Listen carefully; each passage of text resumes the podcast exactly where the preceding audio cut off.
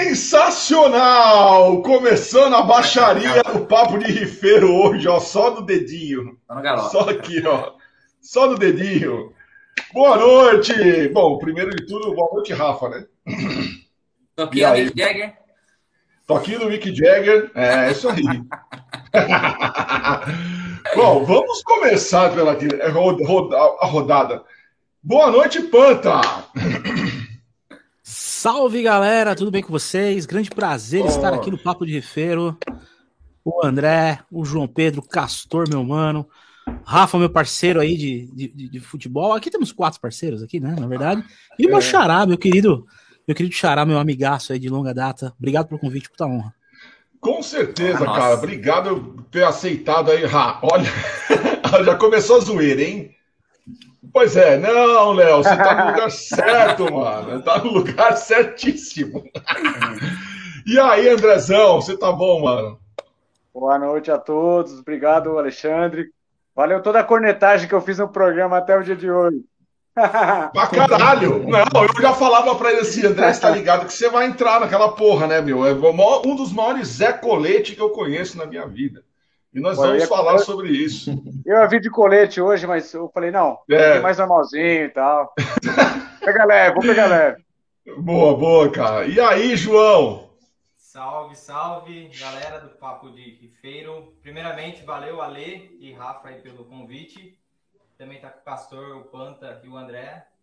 É animal, muito louco. E Tamo junto, ó. mas... E com certeza, e, e até aproveitando ó, o embalo, que a, a dona da pensão do, do João está por aqui. Já está que já esteve aqui no Papo de Rifeiro, inclusive.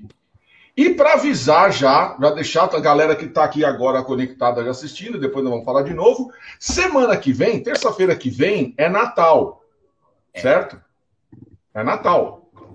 É o, comemoramos o nascimento daquele que veio à Terra para nos salvar, que atende o pelo pai. nome, né? O pai, o, atende o pelo pai. nome de James Hetfield. Eu não sei se vocês conhecem. Então, para para é, ajudar a gente falar sobre esse cidadão, nós vamos ter outro companheiro do João aqui com a gente, o Rafa, vocal e guitarra do Hardwire, para a gente falar exclusivamente sobre o pai. O pai. Isso aí. Castor! Pô, a lesão. na parada. Caramba, faltava eu do Torture, eu acho, hein, pra, pra participar do, do papo de rifeiro, hein, mano. Até que enfim pois o, é, senhor né? lembrou de mim. Até que enfim o senhor lembrou de mim. Na verdade, é eu e o Rafa, aí, a gente. Rafa. A gente tinha uma coisa que a gente falava assim, eu e o Rafa falou assim: puta, o Castor, o Castor nós vamos chamar ele junto com a Milka ou nós vamos chamar ele sozinho? Aí eu falei assim, não, meu, é melhor te separar porque é história pra caralho, cara. É melhor ter os caras. É, é muita mentira de uma vez só, né? É muita história, é muita mentira de uma vez só. Boa. E ó, vamos dar uma tá boa noite. Os brothers aí das, dos graves aí, né, cara? Puta que pariu, muita honra. É nós. Ó, mais um baixista aqui na área, o Renieri também, ó. É isso aí, ó. Boa, boa. Aí, ó. O Gabriel já meteu. Já tá prestando atenção na bagaça.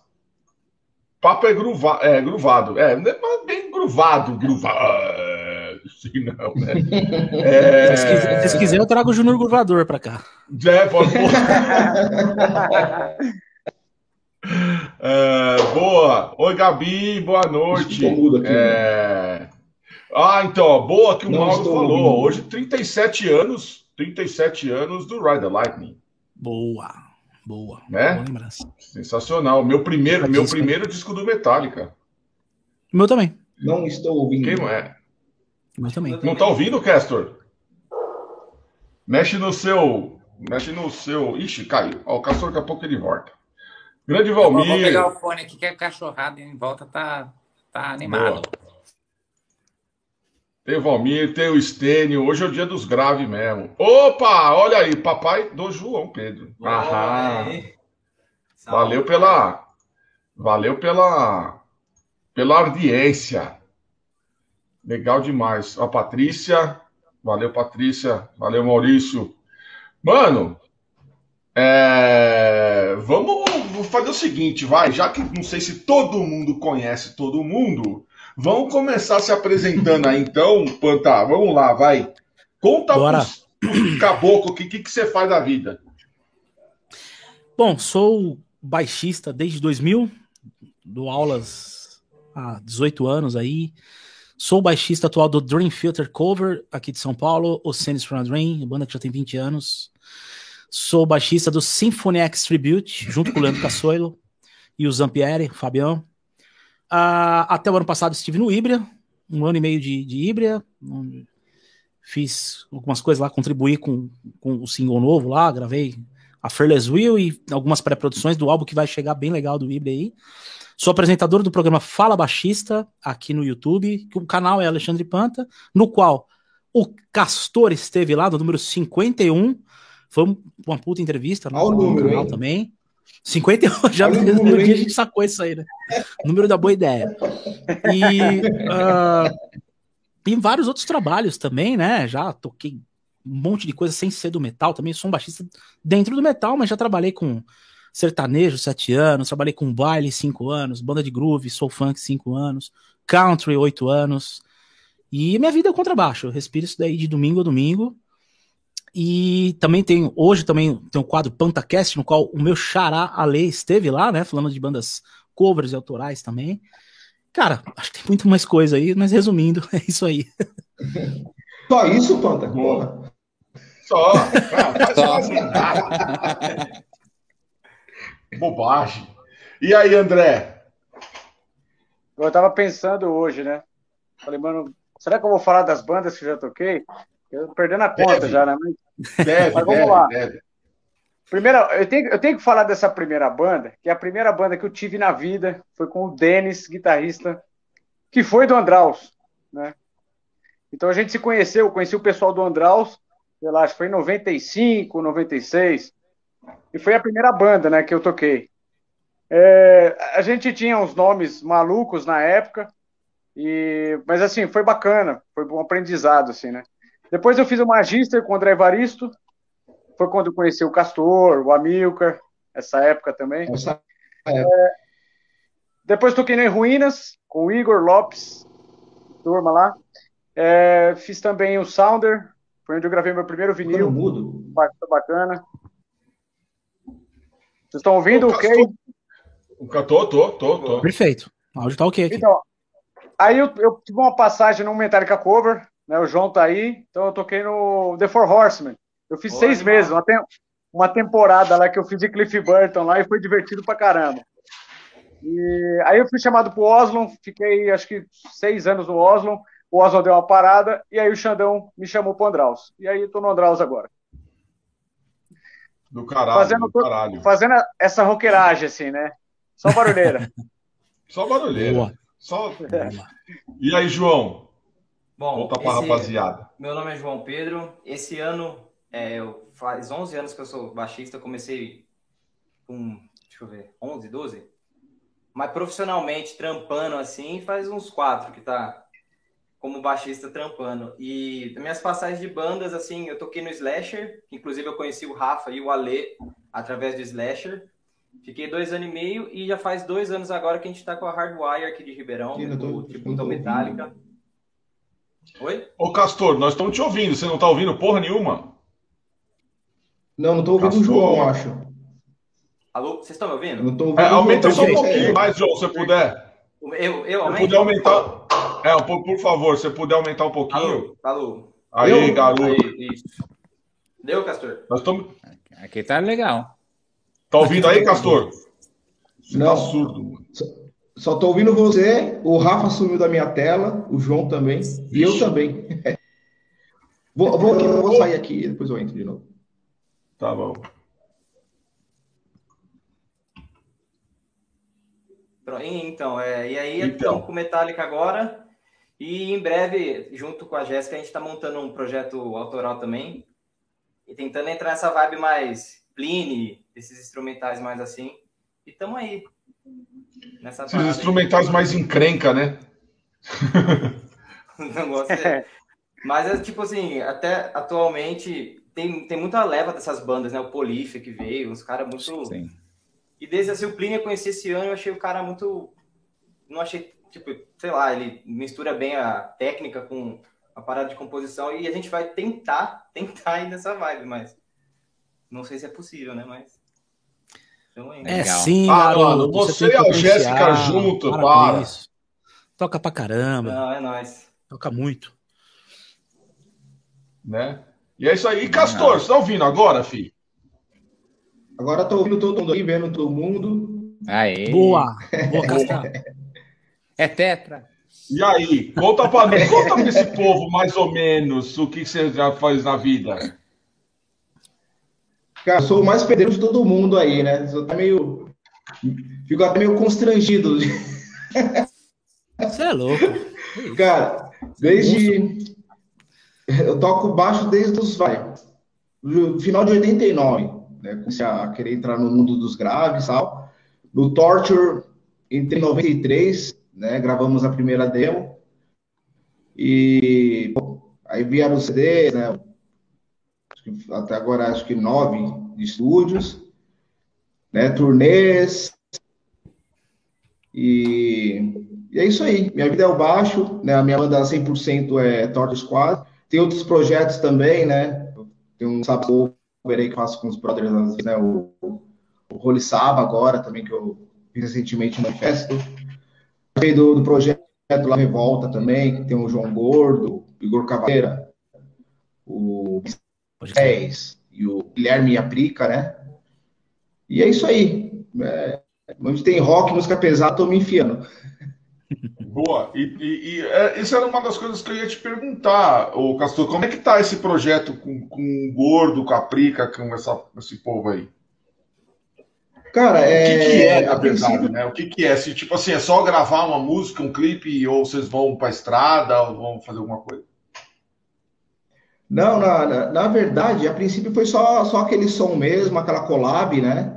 A música foi composta pelo, pelo Guilherme, se não me engano, pelo Moisés também, e a letra é do João Gordo. E a gente quis registrar um, um trampo junto, né? Um, um trabalho junto tal. E vamos ver cá depois aí, né, cara, que passar essa, essa pandemia aí e tal, na hora que as coisas estiverem um pouco mais assim abertas, né?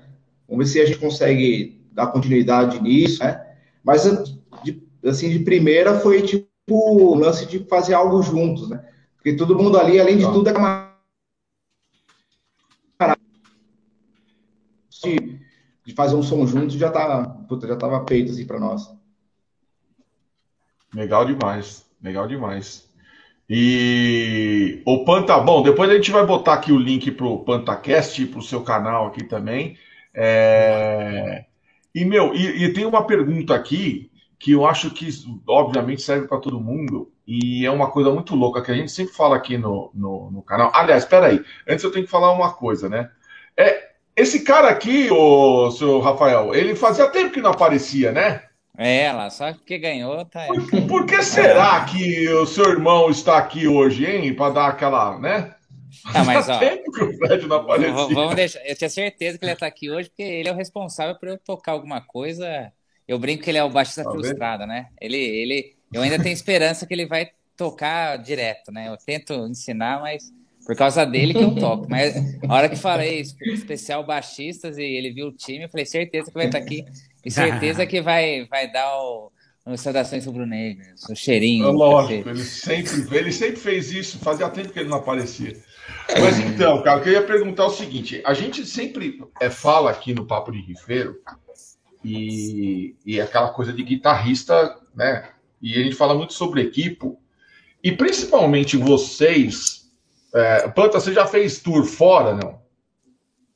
Fora do Brasil? Não, não, não cheguei a fazer. Não, só Bom, o cenário o André nacional. Castor, eu sei que eu sei que já cansaram de ir para lá. E aí a gente sempre fica falando sobre Uh, os, uh, os, guitarristas que mínima tentam é, é, diminuir o, o, máximo o seu, o seu rig, o seu set para poder é, viabilizar essas tours, né? Mano, e no caso de vocês, cara, assim, eu sei que muitos, é, o lance do baixo é, ah, pluga no DI e usa o ampli que tiver ali, mas, porra, não é bem assim, né? Vocês, vocês têm o timbre de vocês. É, vocês entraram, tipo assim, vocês, digo, baixistas entraram nessa nessa onda de assim, não, eu quero ter um rig pequeno que possa eu possa carregar para cima e para baixo e foda-se o que tiver lá no lugar ou não, não dá. Dá sim. Pode começar com panta. Aí, ó. Entendeu? Ah. Primeira coisa que eu fiz quando comecei a rodar com bandas, falei, cara, preciso pensar prático, né? E aí você sempre tem um pré no final da cadeia, numa situação de vir todos os seus efeitos prontos, pré no final da cadeia, você tá com um bom fone, bom in ao vivo. Aí o cabeçote que vier, você fleta lá em um abraço, entendeu? Hum. Por isso que eu, eu, trabalho com meu timbre dos pedais. Então, por exemplo, o meu baixo é flat. Eu mando o som do, do, do, Por exemplo, vou levar o bongo. Ele tem quatro EQs. Flat. No pedal vai nascer o timbre ali, uma compressão, alguma coisa assim. Sai do final da cadeia, tá pronto. Então, assim, eu não dependo de cabeçote, eu não dependo da caixa. Eu tenho um mesa bug aqui, um Subway D800, que eu hum. levo só pro manifesto mesmo, né? Pra cá, pra São Paulo. Mas quando eu tava com o Híbrida, cara, era um set reduzido de pedal.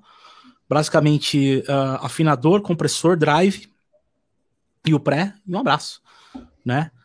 E, e, o, e o, o, o, outro set que eu tenho é um pouco maior, dá para rodar também. Mas eu nunca quis passar de cinco pedais assim, justamente pensando nisso. Né? Então já Legal, tá tudo, na, tá tudo ali no, no, pedal e o que vier ao vivo já tá o, o som tá pronto. E você, André? É, basicamente, é, mesmo sistema. Eu mantenho o som do baixo nos pedais. Eu sou, eu tenho um setzinho bem reduzido, né, afinador, uhum. compressor e um pré. E é isso que eu mando geralmente para mesa. Se tem um bom amplificador, ajuda. Mas eu não uso o som do amplificador. Sim, Na verdade, assim, em turnê, em turnê é, quando assim, você pega assim, alguns lugares no Brasil é muito variado. Então, assim, tem lugar que você pega, por exemplo, equipamento de prefeitura, bacana. Mas geralmente dos bares, aí é variado. Tem lugar que você pega equipamento péssimo, lugar que você pega equipamento bom. Então tem que estar preparado para todas, né? Vou tirar som de tudo. Né? E Europa já tem uma, um pouco, é um pouco melhor. Mesmo assim, teve muitos lugares, tipo Rússia, que, que tinha equipamento péssimo também, ruim. Tinha casas lá que não estavam preparadas para uma banda e, pô, a gente ia passar pela cidade, vamos fazer a turnê, né, parte Sim. da turnê. Temos que passar por lá, a gente vai ter onde dormir, onde comer. Então a gente passa por ali, faz o show, galera carente, vamos fazer o show e depois vamos para um lugar melhor. Uhum. Então, assim, a, a, a, estrada, ela te prepara nessa coisa de ter um set reduzido. Até os guitarristas, né? A gente, quando a gente ia para a Europa, a gente alugava todo o equipamento, amplificador de baixo, de guitarra e tudo. Só que de guitarra tinha que ter um, um, backup ali. Alguma coisa de pedaleira. Porque, pô, se você tá na estrada, zoou, sabe? Às vezes fica num. Uma coisa assim Nossa, que você não tem que fazer. Né? É. é. Porque assim, na, na real, lá para eles, amplificador é barato. Então todas as bandas têm o seu amplificador. É. Então, pra nós é outra lá... realidade, né? Exatamente.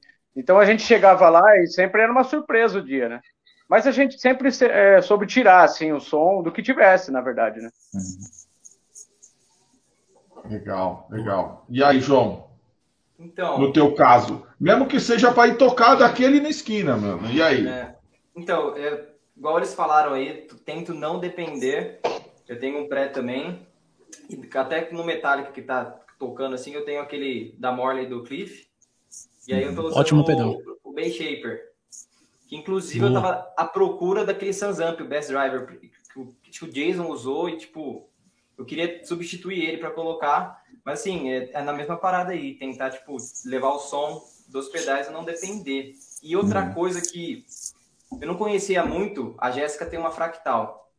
E antes de eu comprar, até que eu peguei o plugin lá da Neural, essas paradas tudo, tem muita uhum. coisa na fractal. Eu não sabia que tinha baixo na fractal. Uhum. E aí eu pensei, gravava, falei, nossa senhora, meu Deus. E aí até pensei, putz, eu vi ela, ela tinha um set de pedal, tipo, gigantesco, usando a fractal, mesmo timbre, todo show. Ela leva às vezes o PA para ela, mas todo show não tem problema. Aí eu falei, nossa, um, a fractal no caso seria, tipo, no, no, futuro, quem sabe uma parada que seria da hora, que aí todo show é, é a mesma parada, tipo assim, e também tem todas as. Acho que é um pouco reduzido aqui de guitarra, de opção de efeito e tal, mas de baixo tem muita coisa. Tem muita. o, o próprio Ibra, o Ibra tá com Camper. O Godinho e o Abel estão usando Camper Verdade. também. O, é, o Project, o, o Ibra, o Angra também. A toda, né? O Ibra, todo mundo, né, Camper, né, cara? É, os dois guita, o, é. o Bruno e o Abel. O Billy Sheehan é Helix, né? O Billy Sheehan tá com a Helix. É Helix, é Helix. O, ué, o Trujillo tá usando, tá usando o Fractal. Fractal, é. né? É, meu. Eu, é, o cara teve que se adaptar. Praticidade, e, né? Olha lá, eu sabia que esses malucos iam aparecer, tá vendo? Foi só mandar o link lá. Olha lá. Só, só os caras mais ou menos, viu? Só os malucos mais ou menos.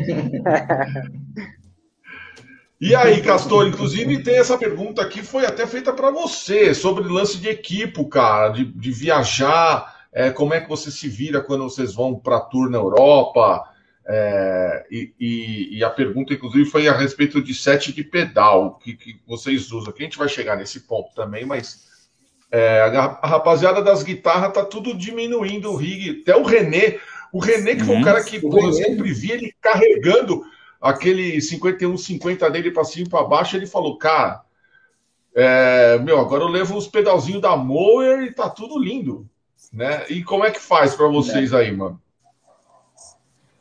Então, eu, olha, eu sou só o Samp Best Drive mesmo, velho. Esse daí me salva de todos os rolês. E, puta, eu já, eu já, já tenho uma, uma conexão muito forte com o timbre dele, né? Do que ele eu consigo tirar dele. Amplificador é que nem o pessoal falou, cara. Tipo, eu também uso só o flat dele mesmo, cara. E a maior parte, 99% do meu som é do meu Sansamp, né? E eu uso, e o Torture, como é, é, ao vivo uma guitarra só, eu tenho um booster também, que eu aciono ele sempre na hora do solo, né, da guitarra, ou algumas frases baixo, algumas coisas assim, um riff baixo puxa, eu dou uma, né, eu aciono ele para ele dar uma, mais uma presença. Aí, na hora que, que, que, o sol volta, a banda volta, eu, eu desligo e volta no, no, no volume assim, normal, né?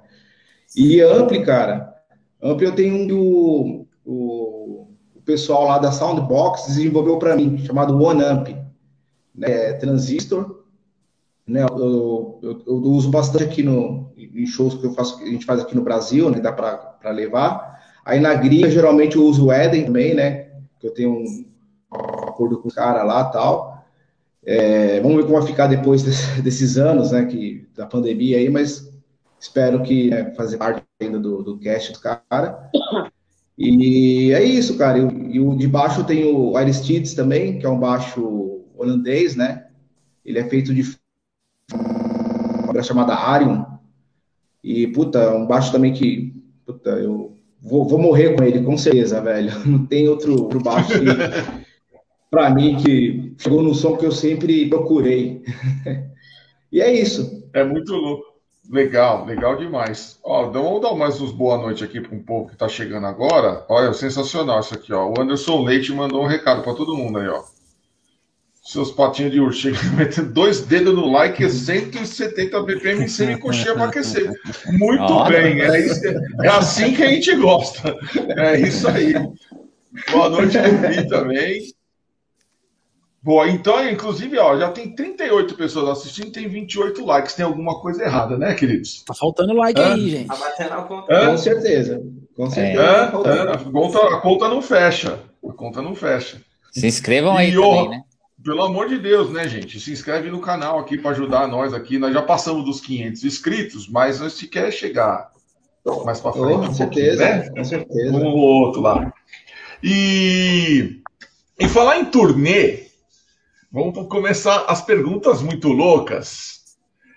Qual foi o maior perrengue que vocês já passaram e principalmente em, em relação à equipe? Tipo, obviamente, com todo mundo com, com esses anos de cadeira e de tocar em, em lugar pra caralho, é, já pegaram umas, umas, umas encrenca por aí, né?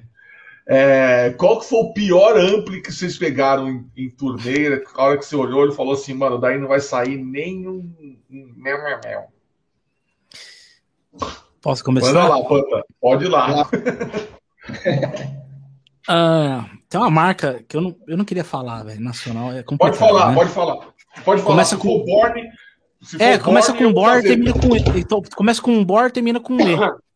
Oh. E aí eu. Mandei o falante lá pra casa do caralho.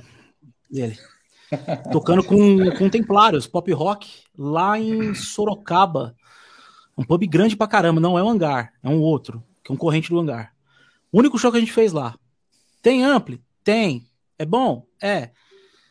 Aí o espertão, eu tinha um micro VR, um Ampeg, um micro VR, que é uma torrezinha 2 de 10, 200 RMS. Meu, show de bola.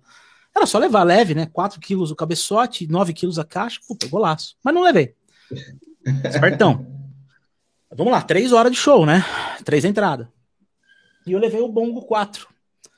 Só que tava com compressor, tava certinho, só que é um baixo com 18 volts e ele empurra som, high gain, né? Uhum. E tava tocando, tal, tava, não tava o volume do talo, mano, daqui a pouco. Bum, parou.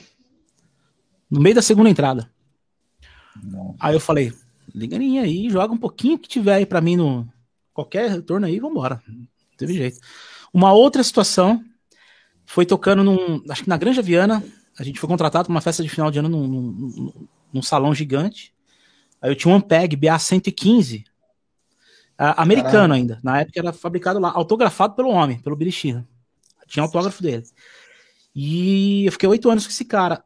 Uh, o transistor de saída queimou na passagem de som dele. É, né? mudo. E aí, meu velho, na hora de fazer o play, liga em linha. E a outra situação. É, cara, eu acho que foi isso aí mesmo. Foi isso aí mesmo, de, de me ferrar. E a sorte que o baixo é um instrumento que dá para você ligar em linha. Então, para quem tá lá na frente, passa um pano, porque o gravão vem. Só que a gente perde é, é. harmônico, perde médio, perde timbre, a gente uhum. perde todo o senso de execução, entendeu? Mas a, é, não, a sensação de você ver o teu amplo apagar cinco minutos antes de entrar a primeira música é um negócio assim que você fala. Puta, velho, você não sabe. Horroroso, você né? quer morder o cotovelo, você quer sair andando no teto, é um negócio muito louco, assim, cara. Né? E aí, beleza, se vira, né? Já aconteceu, assim, de, de ferrar com o equipamento mesmo, assim. Caralho, que bosta. Não, esse ampli, esse ampli pode, pode amaldiçoar ele. Porque se o cara da Borne chegar para mim e falar assim, eu te pago mil reais por mês para você usar meu ampli, eu vou falar assim, obrigado, cara. eu saio. Não, não, eu tô, não, vai lá. Eu falei, não, eu te dou os ampli. Não, não, não. Eu te pago para usar. Não, não, não, não, não. Eu te pago para você não me dar, usar. Te pago para você levar essa é, porra embora. É, quando você quer, quando você quer para calar a boca e eu te mandar a puta que pariu. Cara, é impressionante, velho. Não gosto de falar mal de marca, mas assim, eu, eu a, a, a, esse ampli, por que eu imaginei? Borne foi a razão de eu ter comprado um ampli para mim.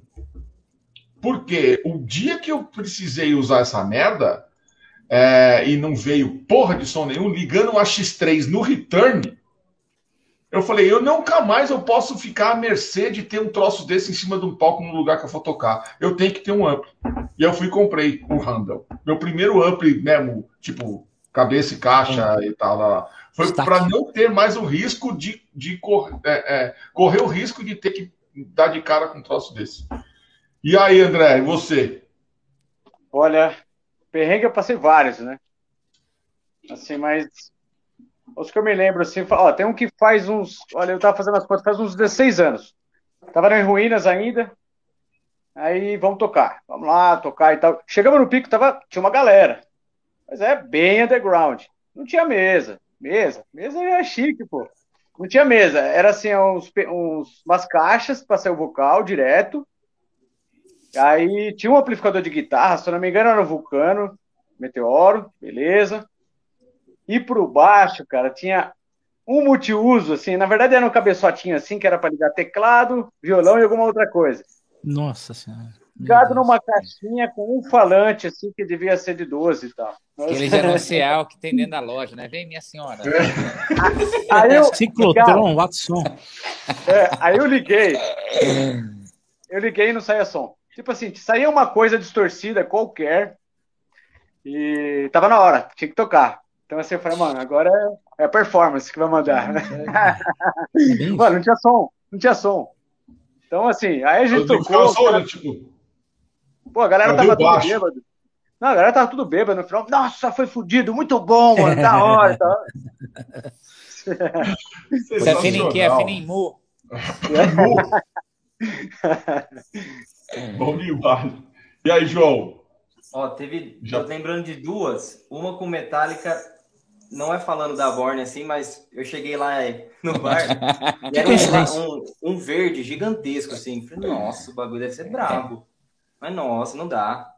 O bagulho já. Eu não sei se eu ferrei, já veio ferrado, mas tipo, acho que era quatro. Ah, quatro de. Putz, eu não lembro, era grandão. É, quatro, dez. Eu falei, nossa, vai ser louco esse somzão, não é possível. Mas meu Deus. Acho que era melhor nem ter ligado nada. Não, não tinha. não, não tinha jeito. E aí, tipo, foi puta, velho. E é igual quando falou, o cara fala, não, tem som, ô. E você fica. É nessa, sempre assim, né? Tem ampli lá? Tem. O que, que é ampli? Não, fica tranquilo que é do É e teve bom. uma outra também, e aí foi uma outra banda de pop rock que eu tinha. E a gente foi tocar num bar, tinha uma marca que eu nem conheço, que chama Sheldon. Nunca ouvi falar. Eu mas sei. Era, é. o cara, não, Sheldon, não sei se é nacional, o que, que é, mas era para baixo.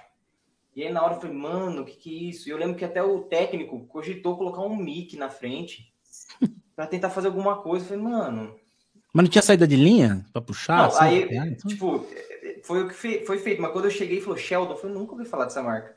E aí, tipo, acho que, sei lá, um, desse tamanho assim, ridículo o negócio. Mas aí foi em linha mesmo que foi, e foi a melhor, melhor coisa pra fazer, porque dependendo desse Sheldon aí. Oh, o, o Mauro fez um comentário muito bom aqui, cara, que é, ó, eu vou falar para você, o ciclotron, beleza, ciclotron é uma merda, beleza, ok, mas o Warm Music, eu não sei se eu dei, a, eu dei sorte, 13 mas, anos comigo. cara, lá, pra, então, pois é, para guitarra, por exemplo, anos, teve um, um, um Warm Music que tinha lá no Blackmore, cara, aquele ampli todo mundo brigava para pegar o meteoro do Andreas Kisser. Eu, para mim, não tinha problema nenhum, cara. Eu catava aquele Worm na caixa meteoro, metia no, no, palco do lado, cara, e assim, eu, liga, eu ligava a X3, a saída XLR para a mesa, beleza? E a outra saída pro, só para esse Worm Music, eu juro, o retorno, eu, o som desse amplo era tão alto que eu, eu pegava, se eu botasse no 1, não dava para ficar no palco eu tinha que dar uns peteleco no botão de volume para ele começar a aparecer assim, ó. Vai, vai, vai, pá! A hora que apareceu assim, beleza. Deixa lá. E, meu, era legal pra caralho. Agora, tem gente que já pegou uns Army Music que bosta, né? Ah, sabe o que, que rola muito no Army Music? Adoro esse, esse, esse Born aí, que meu Deus me livre. Sabe o que, que acontece com o Army Music, com esses potenciômetros dele? ele, ele suja muito rápido, ele fica muito 880 rápido, isso devia estar acontecendo. Esse, eu já tive dois aqui para dar aula, ele funciona. Só que assim, é que nem meu chuveiro, que tem duas temperaturas, ou é 2 graus ou 89. o volume ou é menos 4 dB ou é 8 dB. Entendeu? Tipo assim, você tem dois volumes, você saiu do 1, ele tá no zero, daqui a pouco ele vai lá no modo mesa bug. Assim, já, é, é 880. Então ele, o botão é muito suscetível ele ficar 880. Uhum. Boa. E aí, Castor, e os perrengues da estrada, mano? Conta um aí. Cara, de, de amplo, pegar equipe boa. Nossa, o que eu lembro, cara, puta, uma clássica assim, Manaus, cara. A estreia do, do, Lopes na banda. O primeiro show dele foi em Manaus com Torte, em 2008. Estava na turnê do Hellbound, né? E lembro que, pô, a gente fez a passagem de som, puta, backline show de bola tal. Aí, tal, antes de começar o show, a gente fez um line check ali, tudo beleza, tudo feito. Rola a introdução do show, beleza. Na hora que vai começar a música, se não me engano, For the Kill, mano, o baixo simplesmente não veio som. Não veio. Trocaram o cabeçote, tocando ali. Sumiu o show inteiro. O Lopes fez sozinho, sem baixo. Caralho, eu tava lá só, só fazendo a mídia. Quem sabe faz ao vivo, né? Tipo o Falsão, é dublando baixo. Isso, Mas aí, o que, que era o problema?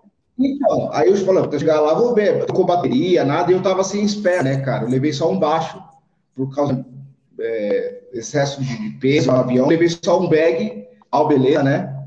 E, e chegamos no, na cena seguinte e tal, né? Fui no estúdio, fui ver o que que era, bateria nova, pluguei, o bicho pegou, cara. Sério.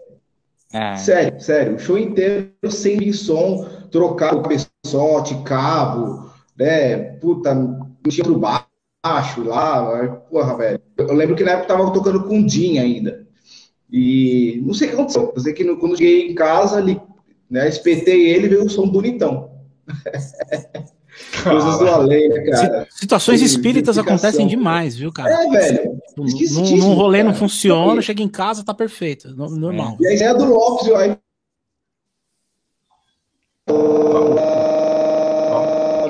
Na base, né, cara? E puta, teve vários também, né, meu? Puta, lembrar de um específico, assim. Eu lembro um de Guayaquil, no Equador. A gente foi tocar também, puta, um palco legal. E tinha um ampli que eu nunca tinha visto na vida, cara. Acho que tinha um falante de, de 12 polegadas para baixo, cara. Sério. Não deu outra, né, meu? Foi pro lugar, tipo, o mínimo volume foi pro saco, né? Não Aí tinha um Marshall lá de guitarra JCM 900, pô, uma de Leme, né, cara? Pus ali e veio um puta som. né, mano? Puta, o Marshall já tem som, né, cara? Aquele drive, né, cara? E foi que foi, né, cara? Mas deve ter outro, de outras outras paradas aí que eu tô, não tô lembrando agora, mas eu me lembro agora foi esses dois aí. Mas esse de Manaus foi pior, cara, porque o baixo não tava funcionando, só na hora do show que não funcionou. Esquisitíssimo. Demais, Nossa. demais. E aí, Rafa, tem mais pergunta aí? Tem, opa. Então bora lá. Vamos lá, o Vitor, Vitor Augusto, mandou aí. O que é mais desafiador? Preencher bem o som em uma banda que só tem um guitarrista para não ficar vazio? é, ou, se, ou conseguir se destacar no meio de uma parede sonora com dois guitarristas na banda? Boa pergunta. Boa pergunta, hein? Pode ah, começar, Pantano. Cara, eu acho que são, são dificuldades diferentes, situações diferentes, né? É complicado a, a, a gente comparar assim, porque às vezes para um cara que tem um, hábito de fazer mais base, ele para ele vai, vai ser melhor. Ele é um, cara que vai preencher bem espaço. Entendeu? Aí, de repente, se é um cara que, é, que tem mais o perfil de, de, de fazer arranjos, coisas de tapping, por exemplo. Uh, bandas, você vê, o Angra, o Felipe Andreoli no Angra é um cara que tem, consegue ter um destaque dentro disso. O próprio Luiz, quando tocava no Angra.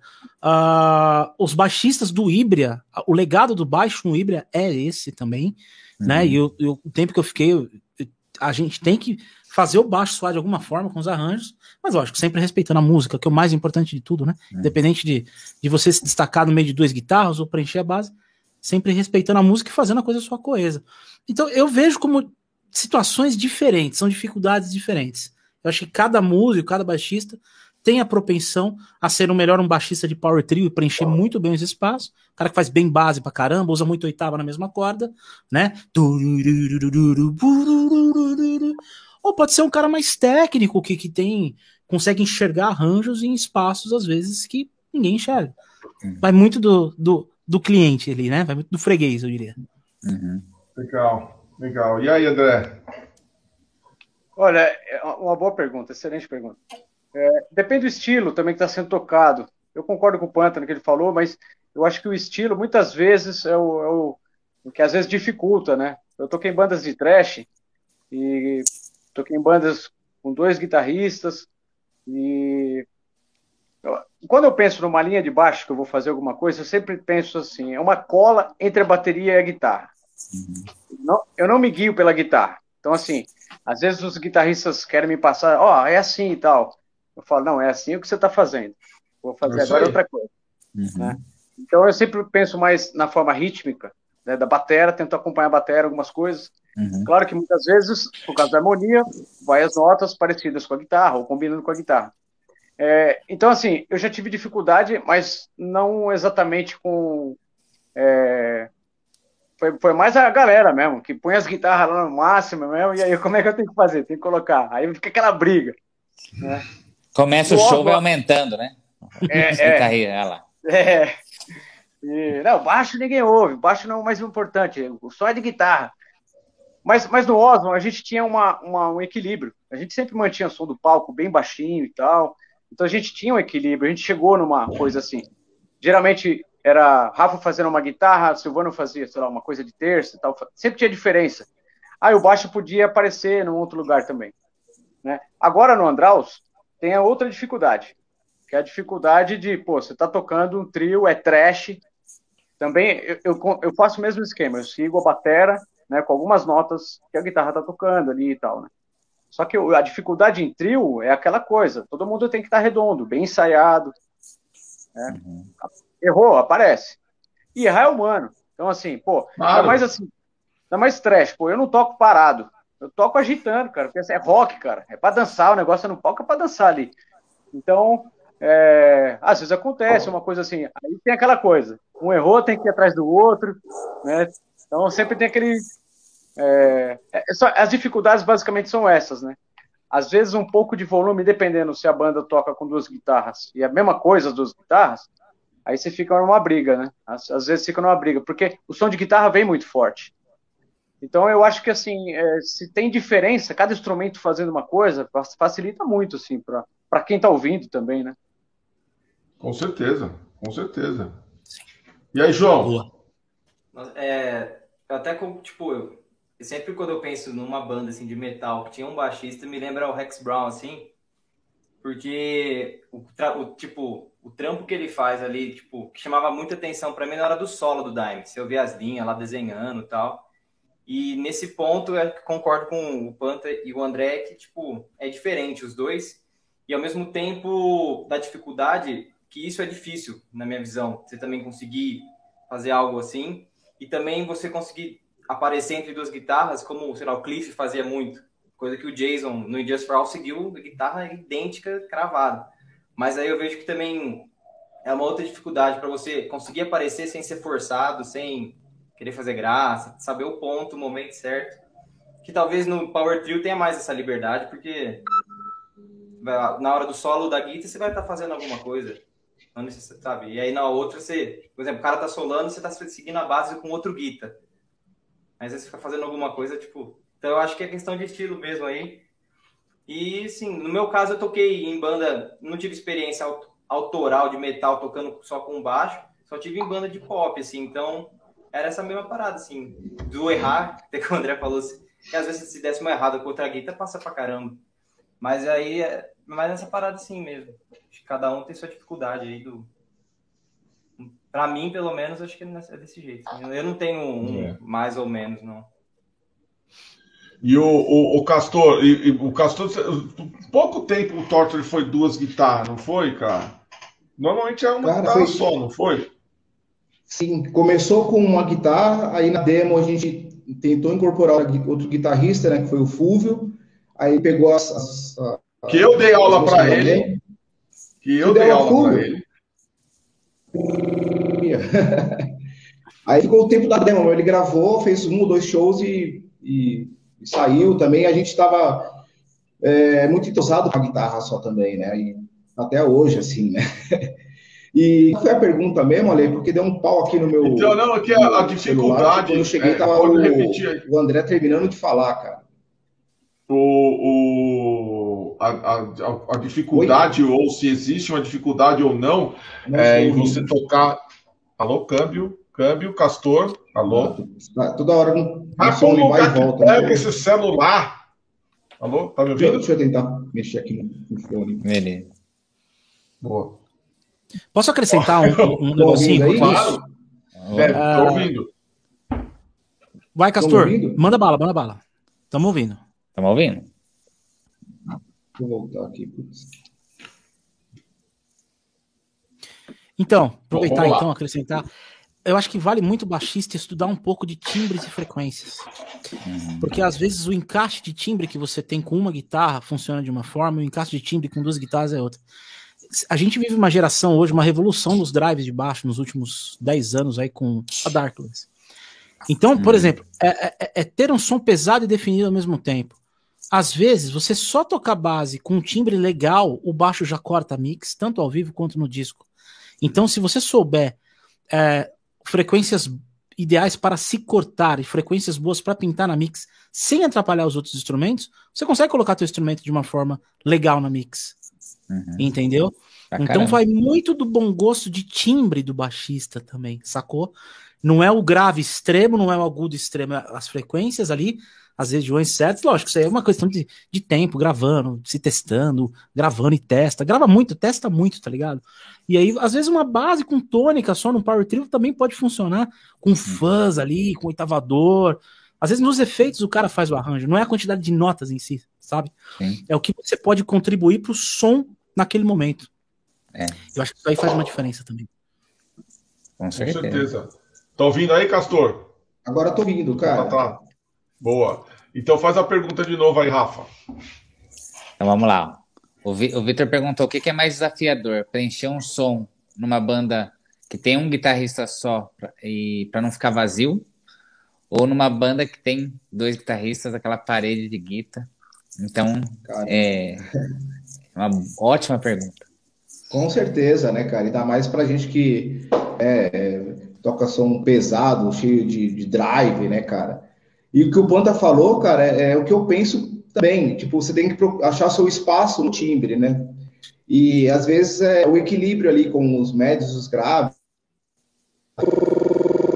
Muito grave, às vezes conflita muito com os graves da guitarra, com, com o bumbo surdo, né, cara?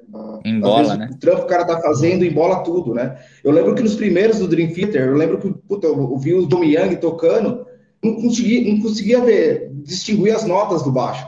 Hoje. O Miang era maloqueiro nessa época. É, Metia um, era porra 10, louca pra caramba, tá né? Aí sim eu sinto o timbre do baixo dele legal. E no meu caso, é, como a gente é uma guitarra só, também eu tento trabalhar bem esse timbre mais presente, né? E, nossa, virou aqui o negócio aqui. Enfim, depois eu deixo aqui. Vocês estão me ouvindo? Tá, mas sim, sim, tá rolando, tá rolando. Ah, tá. Ficou tudo escuro aqui para mim, mas vai, vamos, vai, vai que vai, depois eu vejo.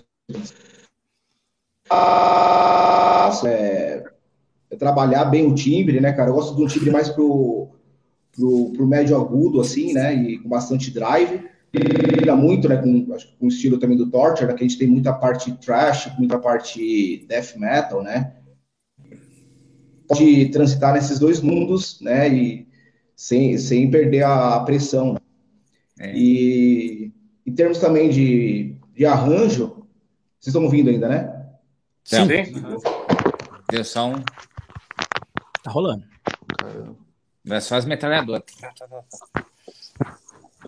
Voltou? Ah, enquanto, tá enquanto gente, volta... pastor? Acho que Vocês estão ouvindo? Voltou. Agora Hello. voltou até de lado, hein? Tá certinho. Hello. Aí. Boa. Ó, um, um lance assim para complementar que é legal também, né? Eu, eu Aí, acho que. Olha lá, vamos ver. Dá um comentário, hein?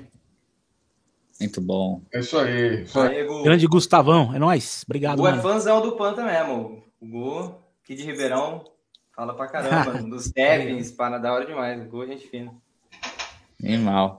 Mas, mas eu acho que assim, é, esse lance, esse lance da, da, frequência, né, que, que, que o Panta falou, eu acho que isso a banda inteira tem que estudar. Até dois guitarristas, dois timbres totalmente diferentes de guitarra. Eu acho que quando a gente pega um power trio, ou que nem no, no Torture, que é, que é um quarteto, mas o instrumental é um power trio, né? Eu, eu acho que é um belíssimo exercício para o batera e para o baixista fazer coisas que complementem e aquele solo não fique vazio, né? E também do Guita também escolher a, as formas certas também de, de efeito, a linguagem também, para não ficar aquele solo que vai, vai cair, né? Então, no caso, tipo, ou faz isso no, no álbum e, e ao vivo joga um overdub, que não é tão bem aceito e tão né, comum e legal até para quem está assistindo, né?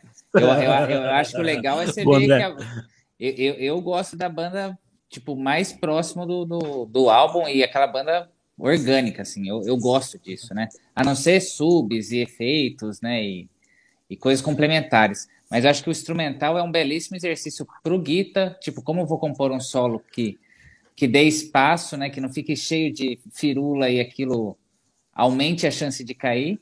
E o bater e o baixista conversar, falar, pô, que que gente, como que a gente pode conduzir diferente para não dá essa despencada, né? Então acho que é um exercício legal para todos, né?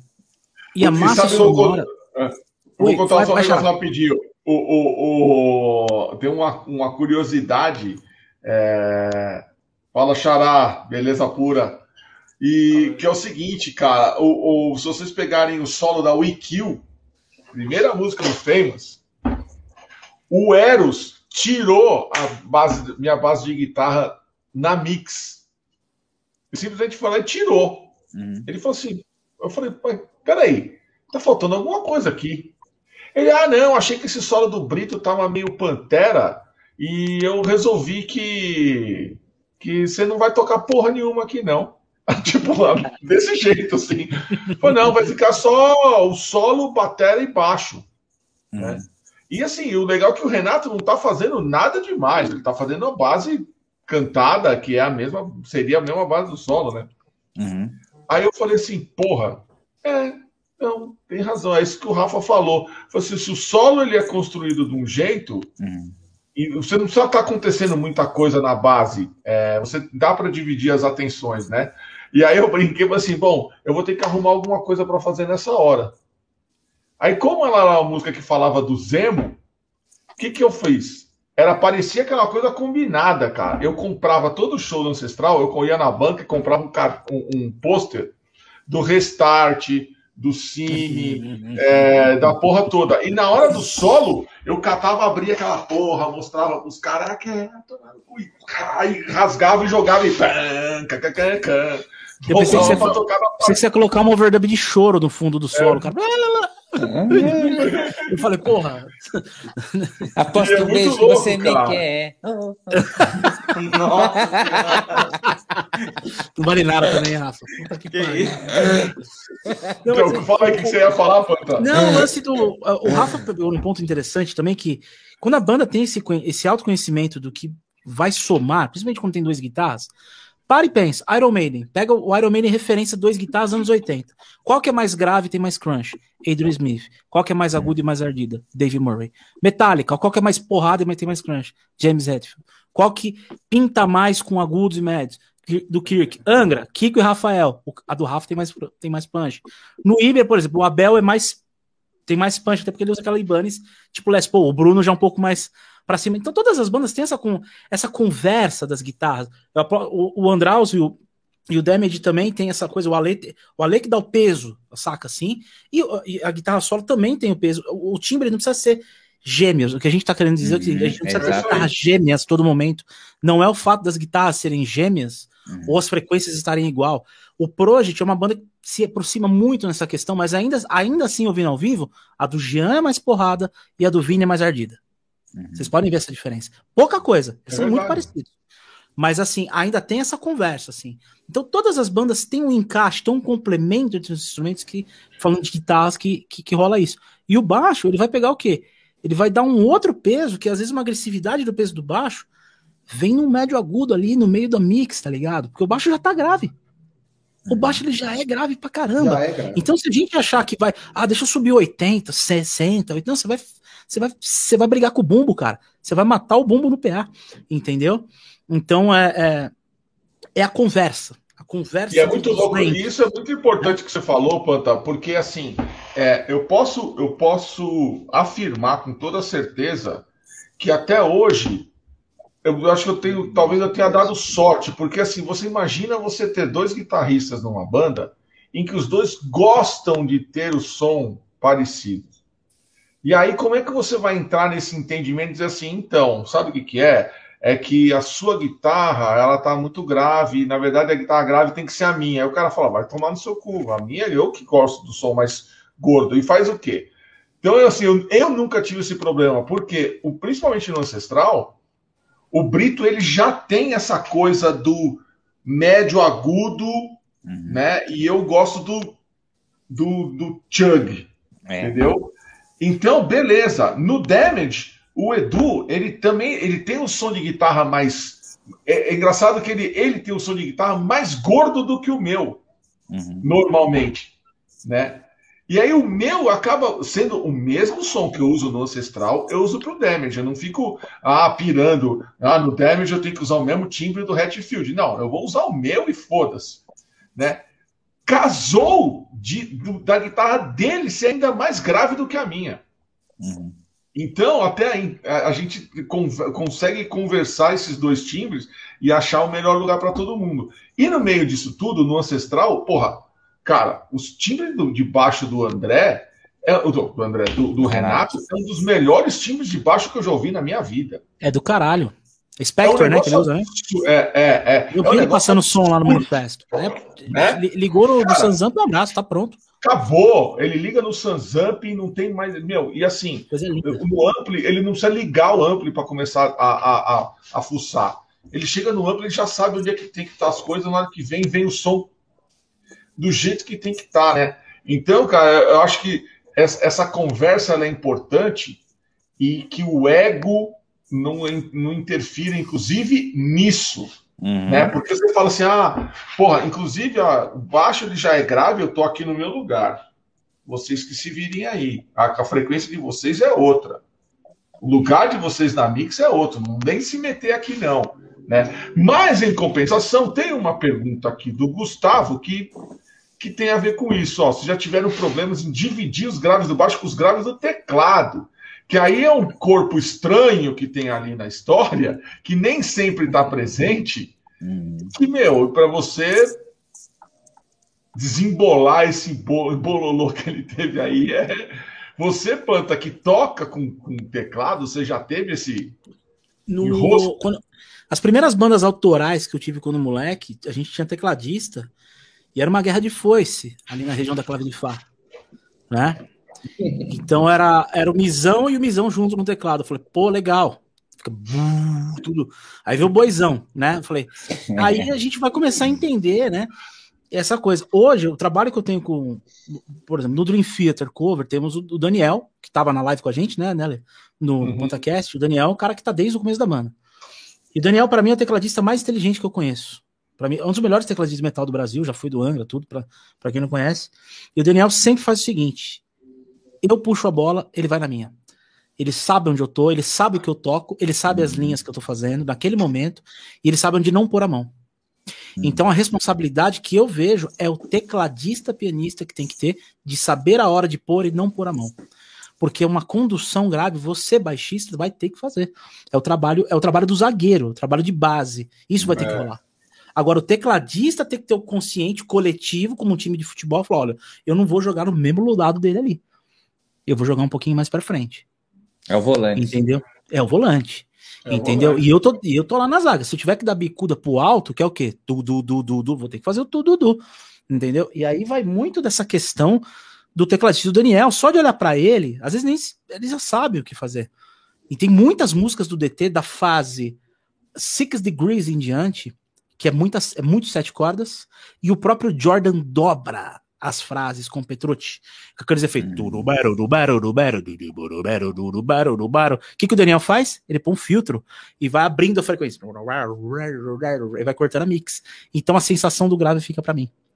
Uhum. Então ele trabalha o timbre da região que ele toca também.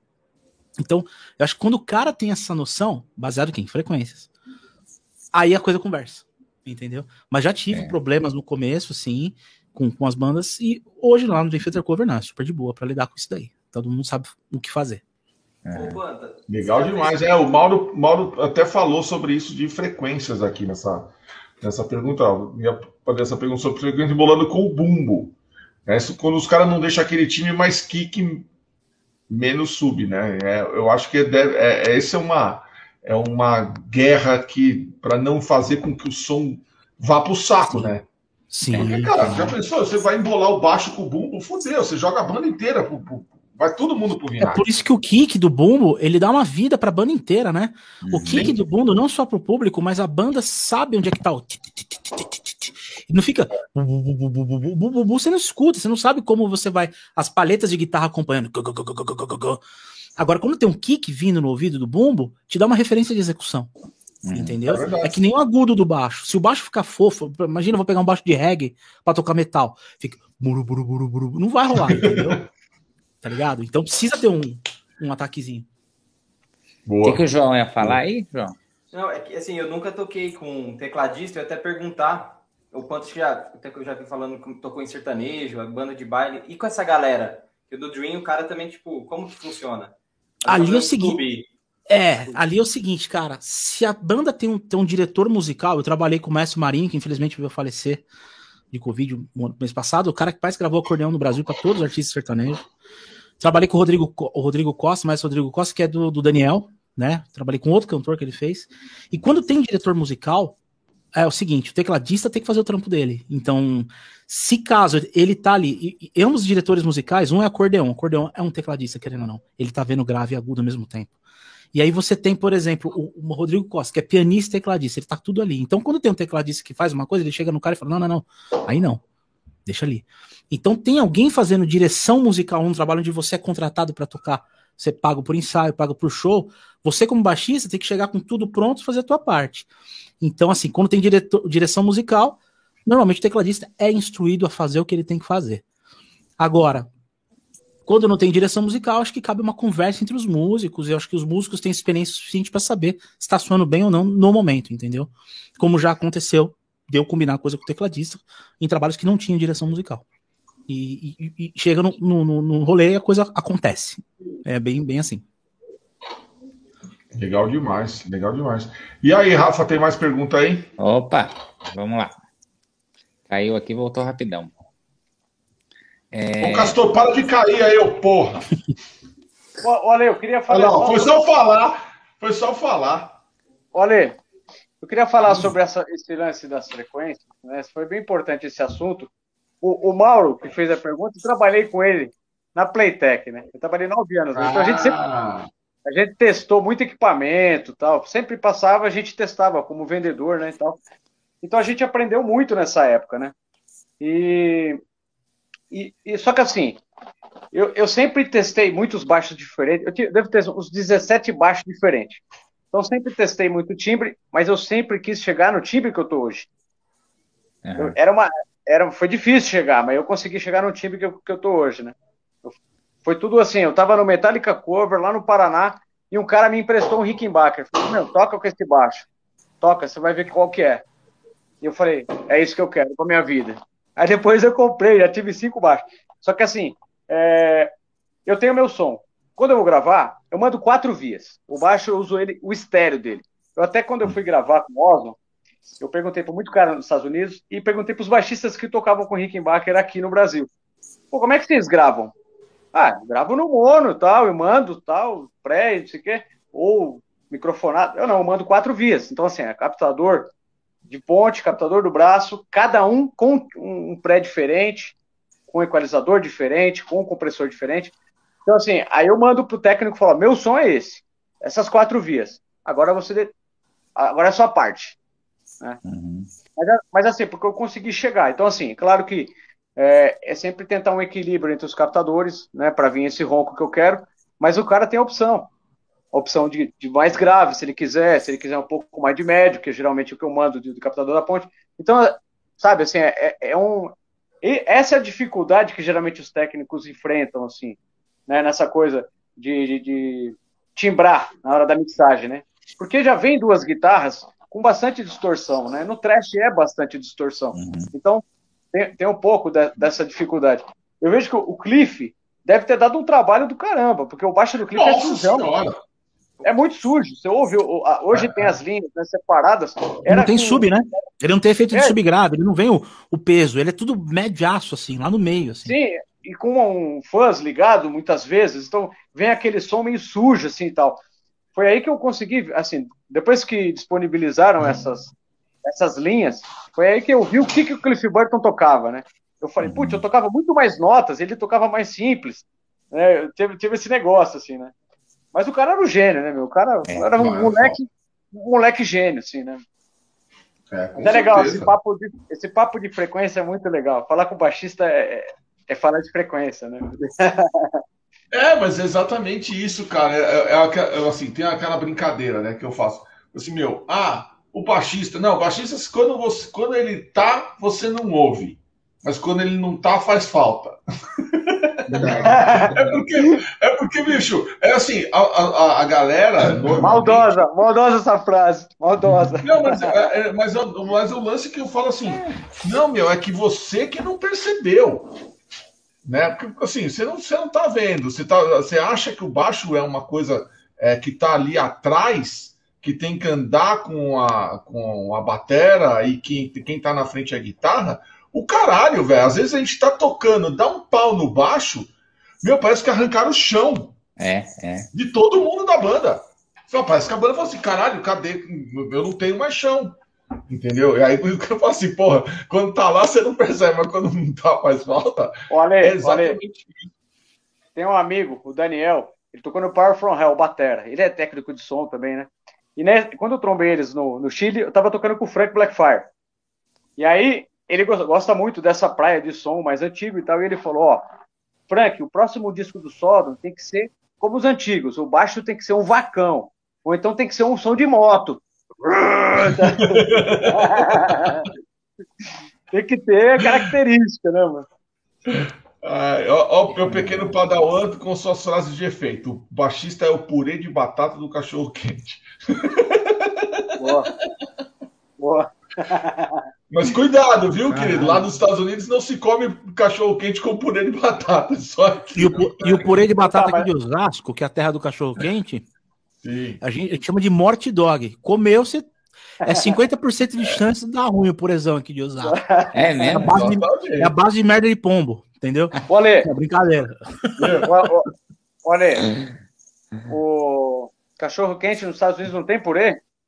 Não tem purê. Então, e tem, ba... tem disco de banda de metal aí que também não tem baixo. É verdade.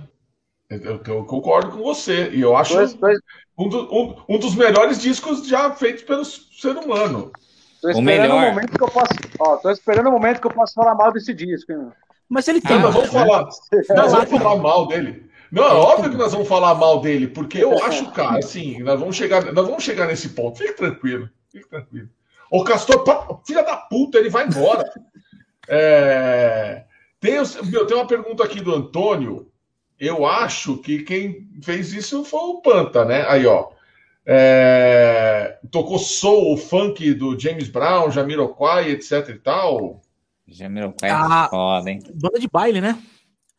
Banda de Banda eventos. De baile, né? Ali a gente tá falando de um outro range de preenchimento do baixo, né? A gente evita, por exemplo, esses médio agudos atacados e a gente tem muito som de dedo. Então, para começo de conversa, a gente muda a técnica, a gente muda a forma de execução. Então, já não é uma coisa que é você atacando. A, lá, a escola Steve Harris, né? O Steve Harris fez uma escola nessa forma de tocar, né? Que hoje, depois o Mariucci, o Andreoli, essa galera toda, você vê aqui tocando e tal. Agora, você, ali você tem uma dobra de mão e você tem mais carne e ponta de dedo entrando, evitando que você ataque. Então você pega menos som de corda batendo no traste e mais som de nota vibrando. Esse estilo vai mais perto da ponte. Ali você já tem um timbre de definição de médio grave diferente. Então fica tom, e vai muito nessa vibe, entendeu? Então essa é uma parada que eu quando comecei a tocar o sertanejo, esses estilos, eu tomei um fumo, eu tomava fumo de produtor no a rodo, porque eu fui tocar sertanejo que nem que nem Steve Harris no começo, cara. Sim. O cara, ô, oh, calma, calma. Não, tá muito. Mais o som do baixo. Aí eu comecei a. Dobra a mão, faz isso e tal. E esse, essa consciência veio com o tempo, né? Então, foi muito importante, cara, porque você vira chavinha, né? Porra, vou tocar o quê? Vou tocar Dream Theater é uma coisa, agora eu vou tocar um. Vou tocar um James Brown é outra coisa. Então, são formas diferentes. A mão direita do baixista, ele é o melhor pedal do mundo. O melhor pedal do mundo chama-se mão direita. Só com o baixo ligado, você consegue fazer o timbre que você quer com a sua mão direita. Os, os Castor, você quer parar de cair, caralho? Tá foda aqui, mano. Vai perto do Wi-Fi, porra. Você tá no banheiro. Não, tô do lado aqui, cara, e acho que é meu celular que tá dando pau, cara. Caralho. Tem arte de vez em quando dá umas. É o celular. A conexão tá boa pra caralho aqui, mas puta. Beleza, vamos ver se eu consigo ir até o final aí. Não caia, não caia. Não, não mas você, você entra e volta, entra e volta. Então, e aí? Você já... Não cai. Não cai, é, é o que os caras esperam que o São Paulo não faça esse ano. Obrigado, hein, cara. Valeu. Valeu. Nunca caiu. Nunca foi rebaixado. É, não é bem assim, né? No Paulista de 91 a gente ah, sabe como é. é Bom, nem, mas, então... é que nem o Mundial de 51 vai, vai existir agora também. É, não, isso aí a gente sabe que não. Aliás, isso eu acho que é a única coisa que a gente concorda aqui 100%, né? Até o Marcão do Palmeiras concorda. Ó, 51, o mais legal que tem é o fala baixista com o Castor, número 51. Ah, é, Esse é verdadeiro. É a única coisa 51 que. que, que é Momento merchanete. Resto... E André, você foi, você sempre foi do, do, do da metalagem, né? nunca andou, nunca perambulou por esses cantos escuros do funk, do, do não, não. Do, não sei o quê. Não, e na você, verdade, João? eu, eu até admiro, eu até admiro, sim, pô, mas eu não, eu não, eu sou roqueiro mesmo e não, é tipo, teria que é estudar é, muito, você, teria que estudar muito. É, é, não trabalho com esse artigo. e você, ah, João? Eu tô na pegada do André. Acho que cheguei, o professor chegou a passar alguma coisa assim, mas a linguagem é muito é igual, é outra parada mesmo para ter essa conseguir ir nos dois mundos assim. Só fico no lado aí do metal mesmo. É, eu tive banda de baile também, já é, mano. Aprendi muito. Acho legal pra cacete. Nossa. O, o meu, meu grande amigo Fernando Porto, batera, primeiro batera do Damage Inc. É, é... Eu toquei com o Fernando Porto, pô. Tô ouvindo mais ninguém. Tocou, né? No, foi no Magister, né, André? Magister, Magister. No Magister, né? Cara, ele fala que a maior escola para ele foi justamente quando ele foi tocar em banda de, de, de baile. É, que o jeito, o jeito de tocar é diferente. É. Né? Porque ele sempre foi do metal. Aí, de repente, o cara tinha que tocar Ivete Sangalo. Mano, faz como? É. Né? Tem que se virar. É, é o que põe o arroz e feijão na mesa, fio. É. Aprende, aprende outro jeito de tocar. E eu dependi muito disso uma época, né, cara? Eu, eu cobrava menos para dar aula, tinha menos alunos e, mano, os 150 conto de cachê, às vezes 150, 100. Sertanejo de perifa não é o mainstream. Você não tá tocando com o Zezé, você não tá tocando é. com o Chitãozinho, é. ganhando uma tabela, tipo, mil conto, mil duzentos conto, oitocentos conto por gig, ou salário de cinco, seis pau por mês. Ali é 150, 200 conto, velho. Fora de São Paulo aí você tem que fazer, entendeu? É. Então, assim, a necessidade de você se inserir no mercado, na questão até por uma questão financeira, acaba gerando um aprendizado animal depois que você uhum. pode propagar dando aula, entendeu? Aí às vezes o cara vem ter uma aula, ele quer tocar outra parada, e você tem como passar alguma coisa, isso é bacana, uhum. entendeu? É. Demais, demais. Tá. Ó, tem uma pergunta do grande Urubulino, nosso grande conhecido Tiago Bauro. Essa grande sabia, Urubulino. Mano. É, o, o, apelido do Thiago no grupo é Urubulino. Ele sempre chega trazendo más notícias, né? As más notícias em primeira mão é sempre o Thiago que traz, né? Quais são os baixistas que estão na linha de frente? Eu sei que nós vamos queimar a largada, é, mas, é, e aí? Ah, sem falar o óbvio, vai. É, meu, essa pergunta é tão óbvia. Não dá para é não falar óbvio. É. é. Steve Harris e Geddy Lee? Talvez. Ah, cara, Billy Sheehan, né? Billy Sheehan. Billy Sheehan também. Uh, quem mais? Cara, do Geezer Brasil. Butler. Porra, Geezer Butler. Geezer Butler, cara, Geezer Butler, gente é um dos primeiros mão pesada, mão de, de, de pão que teve na história. O Geezer Butler gravava com Precision lá em 70 e em 69. Meu, sentando o dedo, escuta Children of the Grave, cara, em 72. Ah, o, Leme, o Castor Leme. é um cara que é especialista, né? O Leme com, com, com, com o lance da paleta, tudo com a personalidade dele, Nossa, entendeu? Eu acho que o baixista não é só o cara que faz nota pra caralho, tipo Geddy Lee, o Flea, entendeu? É o cara que se coloca dentro da banda e tem personalidade no som. O Geezer é um cara desse. Entendeu? O Cliff, velho. O Cliff, o Cliff é o cara que mais manjava de música no Metallica. Ele é o cara que era a cabeça é, pensante. Total. No começo. Então, assim, a banda ficou órfã dele em todos os sentidos. Entendeu? O que, não o que também não desmerece, eu acho que de timbre, o melhor timbre do Metallica para mim é do Jason. Eu sou fã do Jason. Para mim, falando baixisticamente, encaixando no corpo da banda, eu acho mais equilibrado. Porque, né, você vê, um o cara. Black assim, tem vários né? caras. O time é, Black Album é lindo. Acho que no Brasil também tem muito cara bom aí, tá ligado? Tem muita gente boa, meu. Tem o Luiz. Luiz Mariucci é um, porra, cortou mato no Brasil, gente. Luiz Mariucci é um monstro, é. entendeu? O próprio Felipe Andreoli também, um Andreoli, puta, puta né? referência. O André, pô, quanto tempo o Andraus aí, cara? O André fazendo um puta trabalho do caralho também, meu. Então, é, eu acho que tem muita gente boa. E o Castor, o Castor eu tive a oportunidade de tocar com ele lá no estúdio. Cara, é um prazer tocar com esse cara, velho. Esse cara, pra mim, é de baixista de metal extremo, o Castor, é um cara que você tem que reverenciar lá fora também. Pastor toca pra caralho, mano. Entendeu? Tudo no dedo, assim, sabe? Então a gente tava muito cercado. E a geração nova, o João Pedro aí, meu. Moleque bom pra caramba. Eu lembro quando você mandou o vídeo pro Project também, né? Você, você participou, Exatamente. né? Exatamente. É. Aí eu te conheci aí, Punk, também no vídeo do tributo ao Cliff, que era quatro baixos e tal. Ah, o Four Bass, que tava eu, o Ladislau, o, o, o Felipe o e o né? Dilson, né? É. Pode crer. Dessa época. Cara, é isso aí. Tem vários baixistas é. aí.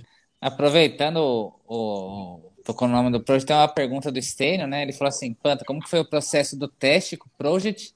E se você sabe em qual posição você ficou?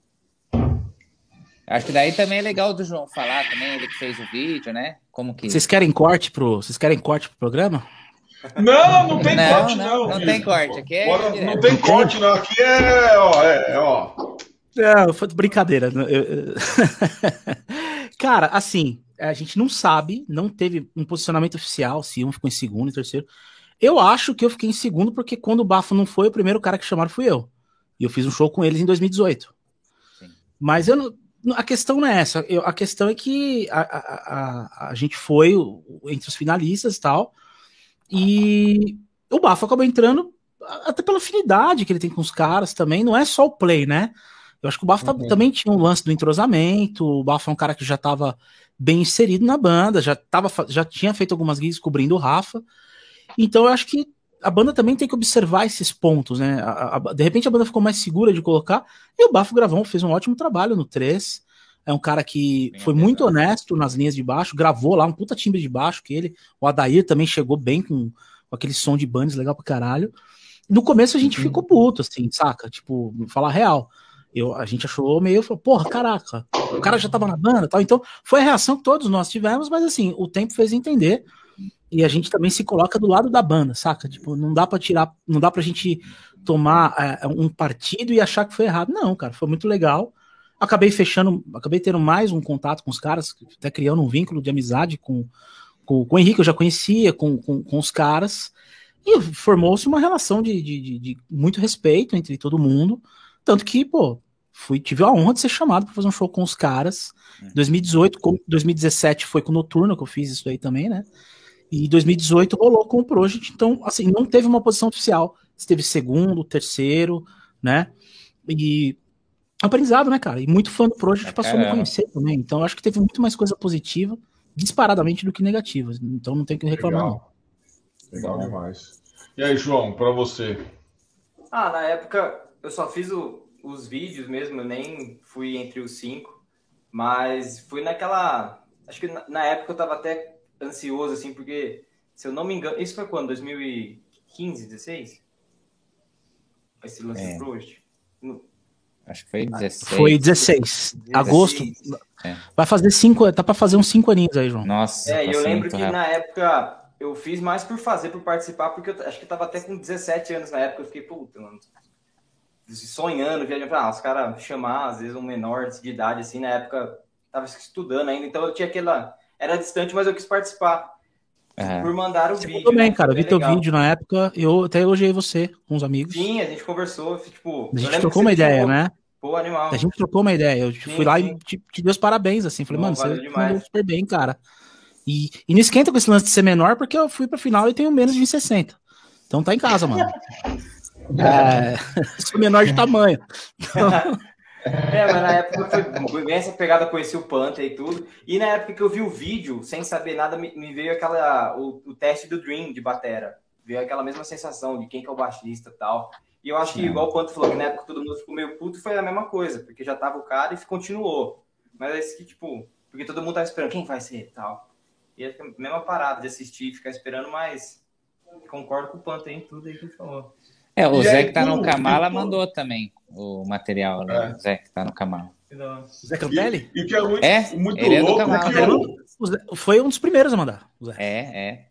Ele tá no Kamala. O que é muito louco é que os agora. caras criaram, eles criaram puta de um negócio que você falou, João, tem razão. Que nem teve o Dream Theater lá, que teve o lance do, do Batera, se criou uma expectativa, um reality show em volta daquele troço, pois né, é. cara? Pô, é, Foda, foda. E assim, o Project sim, sim. é uma das bandas que eu tenho que tirar o, o, chapéu, porque eles estão realmente à frente de muita banda no Brasil. É assim, eu acho que foi a banda que, que nasceu numa época, na época certa. né? Que, que enquanto nós, os velhos, estamos tentando resgatar aquela coisa do old school, os caras já estão milhões né? de. Nossa, até a gente se atualizar, os caras já percorreram milhas e milhas e milhas e milhas na nossa frente. Porque tudo dos caras é foda. O Merchan, é, o site, o jeito que os caras trabalham as redes sociais. As músicas, né? Os trabalham o canal do YouTube. o som deles, obviamente, né? Super moderno, tá de acordo com o que se faz hoje. É, eu pago um pau do caralho. Além dos é caras serem uns caras gente boa pra cacete, né? Que eu acho que isso que é, o, que é o mais e importante. O, e, o, e o bônus também disso tudo, galera, é que assim, como eu falei, pô, bacana, eu queria, ter entrado, como todo mundo que fez o teste, mas é muito legal você tá andando numa expo, passando perto do, do, do stand dos caras quando vai tocar, isso depois da, da audição, no caso, depois do resultado, e quatro moleques lá com 16, 17 anos de idade te parar, falar, pô, você é o Panta, pô, eu vi o vídeo seu na final. Ou seja, pô, você tá sendo reconhecido por ter feito uma parada ligada aos caras, entendeu? Uhum, e, é e, independente de quem entrou, se fosse eu, se fosse o, o Carito que foi pro final, se fosse o, o, o próprio Bafo que entrou, como foi o, a galera que chegou, se fosse o João Pedro que tivesse ido, o Gabriel Carvalho do, do, do, do Capela, que tá em Portugal, também mandou, mandou bem pra caramba, o Zé Cantelli, uhum. né? Acho que independente de quem entrou, eu acho que você absorver uma, uma, um, um, ponto positivo em uma situação que na hora você julga negativa, lá na frente é bom, cara.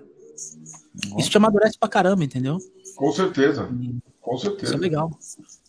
Ô, Rafa, antes de você fazer Oi. outras perguntas, é o seguinte, cara, eu vou, eu vou já começar o nosso pequeno quadro tá. dos Pata de Urso e do. Porque eu sei que isso vai dar. Vai dar assunto. Então, beleza. Vamos que então, nós vamos adiantar. Nós vamos é. adiantar o quadro pata de urso ou mão de alface, que normalmente a gente faz depois da segunda hora, mas como eu sei que isso vai dar assunto, vamos agora. Ah, agora que o Castor vai embora. Filho da puta, não, agora eu vou esperar ele voltar. Agora você vai voltar, Castor. Espero o Castor voltar. Então, inclusive, vamos aproveitando aqui. Quem não deu o like ainda, por favor, já aproveita né? Olha lá, pronto, o castor voltou. É, o pata de urso ou mão de alface. Agora, é que tá. Vocês podem analisar o, o, o caboclo, seja como compositor, seja como baixista, seja como performer, enfim, vocês, o julgamento é de vocês. Então vamos começar com este moço aqui.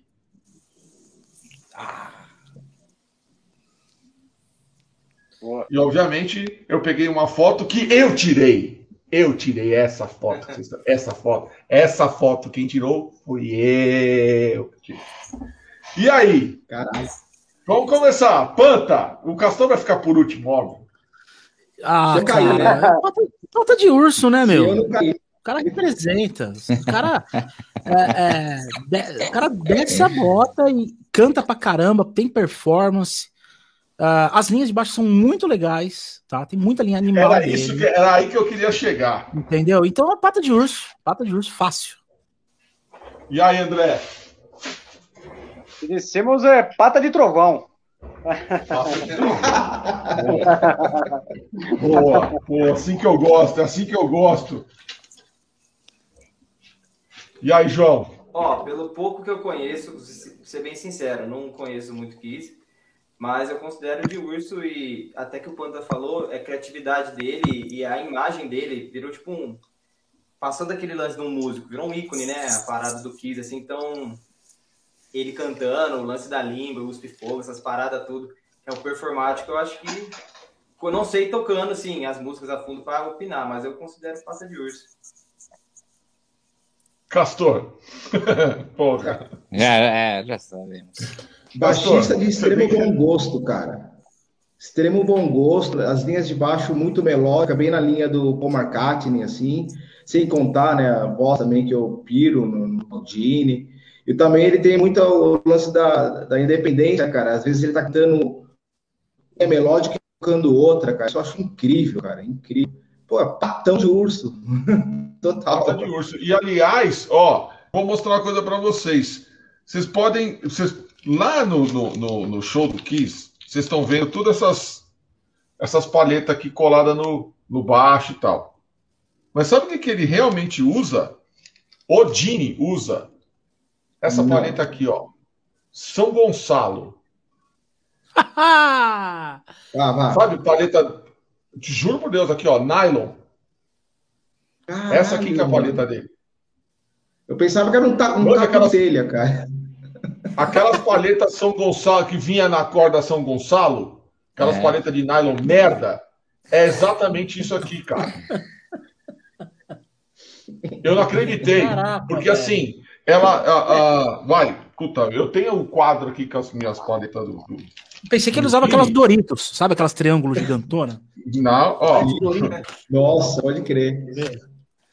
Aqui, aqui, ó, tem, meu, ó, isso aqui, é, ó, isso aqui é paleta do Kiss. Caralho. Eu pensei e... que ele usava essa daqui, ó. Não, não. É paleta bosta mesmo, paleta São Gonçalo Mequetrefe, cara. Quem usa, quem usa essa Doritos aí é o Daron do, do Sistema Fadão, um guitarrista. É, ah, é? é? Na guita? essa, essa daqui, Doidão, ó. Essa daqui, essa daqui é que vem no. Tipo, é a que ele cola no baixo e que ele usa no. Tá no microfone, não sei o quê.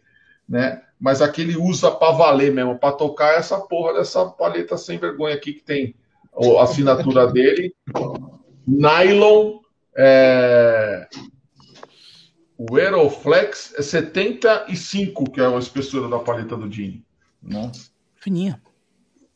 É, não é, não é, ela é bem mole mesmo. É por isso que eu falo que a paleta São Gonçalo sem vergonha. Então, beleza, vamos lá. Então, eu, esse aqui já ganhou, pata de urso.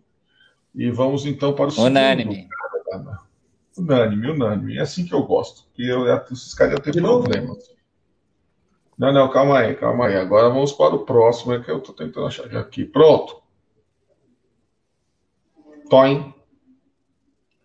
Eita!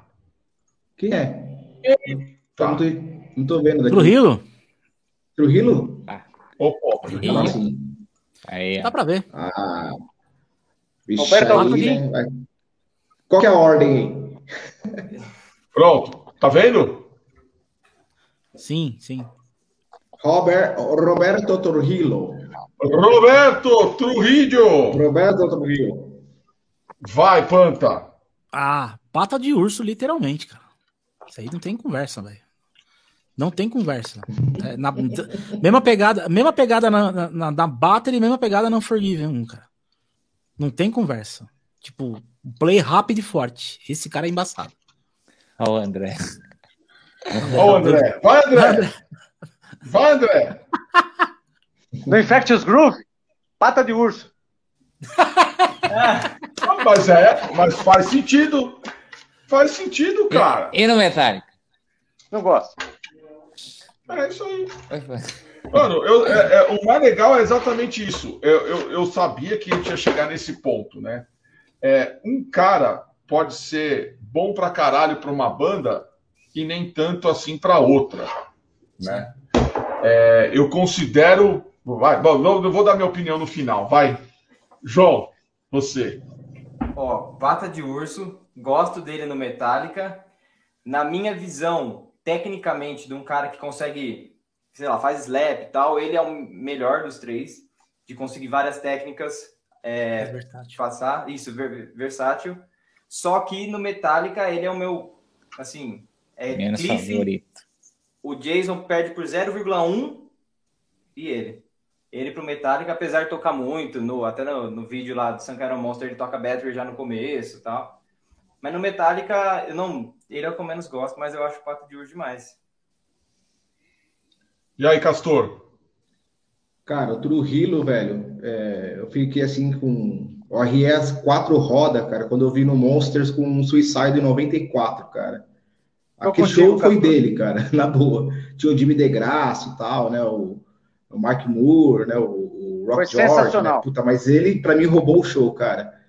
E eu acho que, é, no Metallica, ele não, tá, ele não faz a diferença, né? Eu até entendo, né?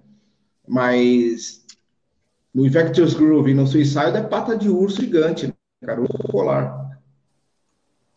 É, eu... eu vou falar, eu, eu vou falar para vocês o que eu tá acho. Ó, o, o, o, o, o Trujillo, ele não, ele não trouxe.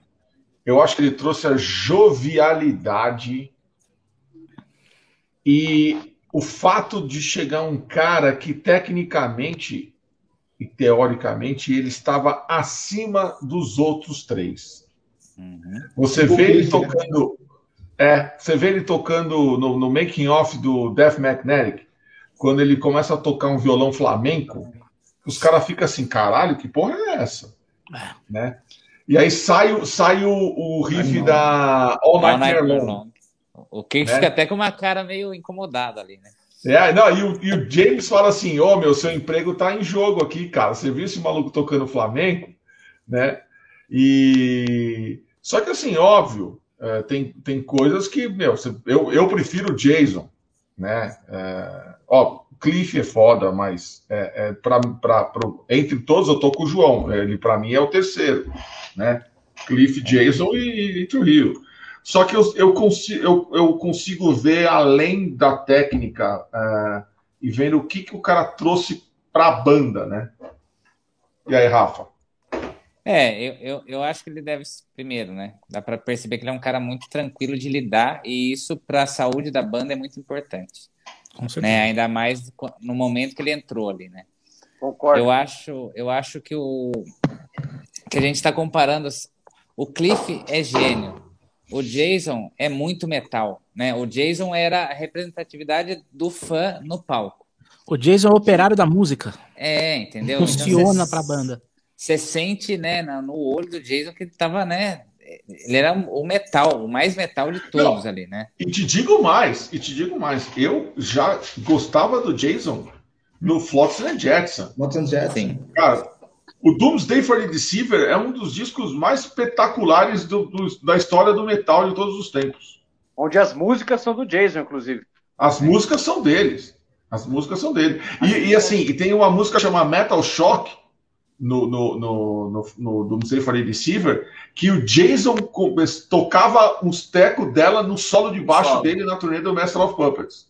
Hum. Que, lá, que foda, eu não sabia. É, e, e, outro ponto muito importante, né? A gente pega o Jason, ele era, para mim, um dos melhores backing vocals da história do metal também, né?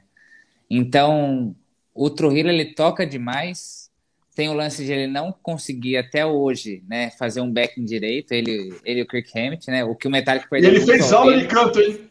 E não parece. Ele fez aula de canto, hein? Passou é, Entendeu? E daí, e eu acho que o lance também, que eu acho que a gente tem dois lados. Um cara que a gente bate o olho e sabe quem é, o que eu acho que a personalidade é algo muito difícil, relevante, né? É, difícil, de, ter. É de ter. Ao mesmo tempo, ele não tem aquela, aquela presença do. O palco fica desbalanceado, fica 3 mais 1 com ele, né? Então, pelo estilo dele de tocar, que sempre foi ele em todas as bandas, o fã do Metallica acaba. Mas, assim, é. como, como baixista, é um puta de um baixista.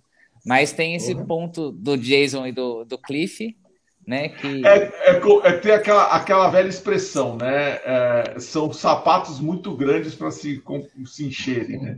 Em mas, inglês, né? É, mas ali big na... shoes, big shoes to fill, porque, é. meu... Mas, mas, ali no teste foi... É, não, no teste, no teste né? é inquestionável. inquestionável. Mas também com quem concorreu, né? Com quem ah. concorreu brin... também, né? É, eu brinquei esse final de semana, eu falei assim, Mano, se eu tivesse nesse teste, eu passava. O Tugui, Ramirez. Eu ia chegar é pros caras e falar assim, meu, nossa senhora. Eu ia falar pros caras assim, você quer começar com qual? Fala, não sei, fala você aí. Vamos fazer Shorter Straw. Uh, fala aí, mano. Nem os caras iam cara lembrar delas, Marca.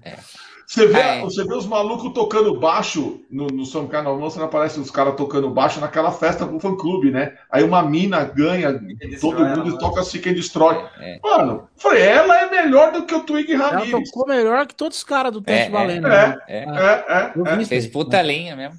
Foi ele que tocou, acho que fora do tom, o cagado, tudo. Nossa, a Formuda Del Tons, tudo cagado. É, é. é, esse foi ruim, cara. Esse foi ruim. Deus me livre. Eu falei, oh, você, é. você, vai fazer um teste com Metallica, você não tira a música direito, velho. Sério mesmo? Mas, mas, mas, é um cara que a gente vê a importância, vamos voltar no Trujillo, a importância dele no estúdio, né?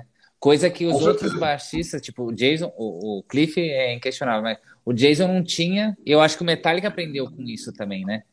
Em, em, deixar o cara à vontade ali e ele também trazer boas ideias, né?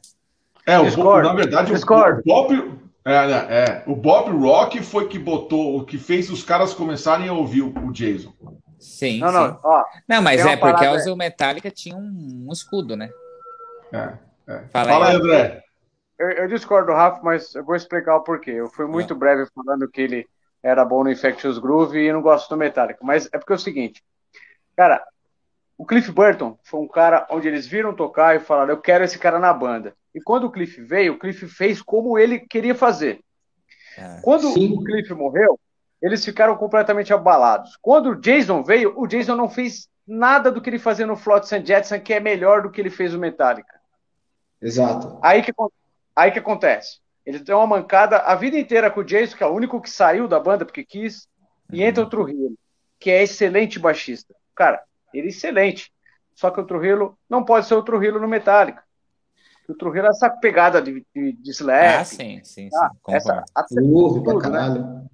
Mas aí não Só dá pra pôr na conta, não dá pra pôr na conta da banda que meio que inibe o cara de, Sim, de fazer concordo. isso e o cara também tá, tá sente uma pressão. O cara sente uma pressão na mentalidade dele, ele fala, porra, bicho, eu não vou ferrar as músicas, deixa eu fazer o, o, o arroz com feijão, que eu me garanto aqui no trampo e eu não atrapalho a banda. Então já rola uma pressão adversa pro cara fazer o na dele, entendeu? Eu, eu, e ele, eu acho que ele absorveu muito disso do Jason.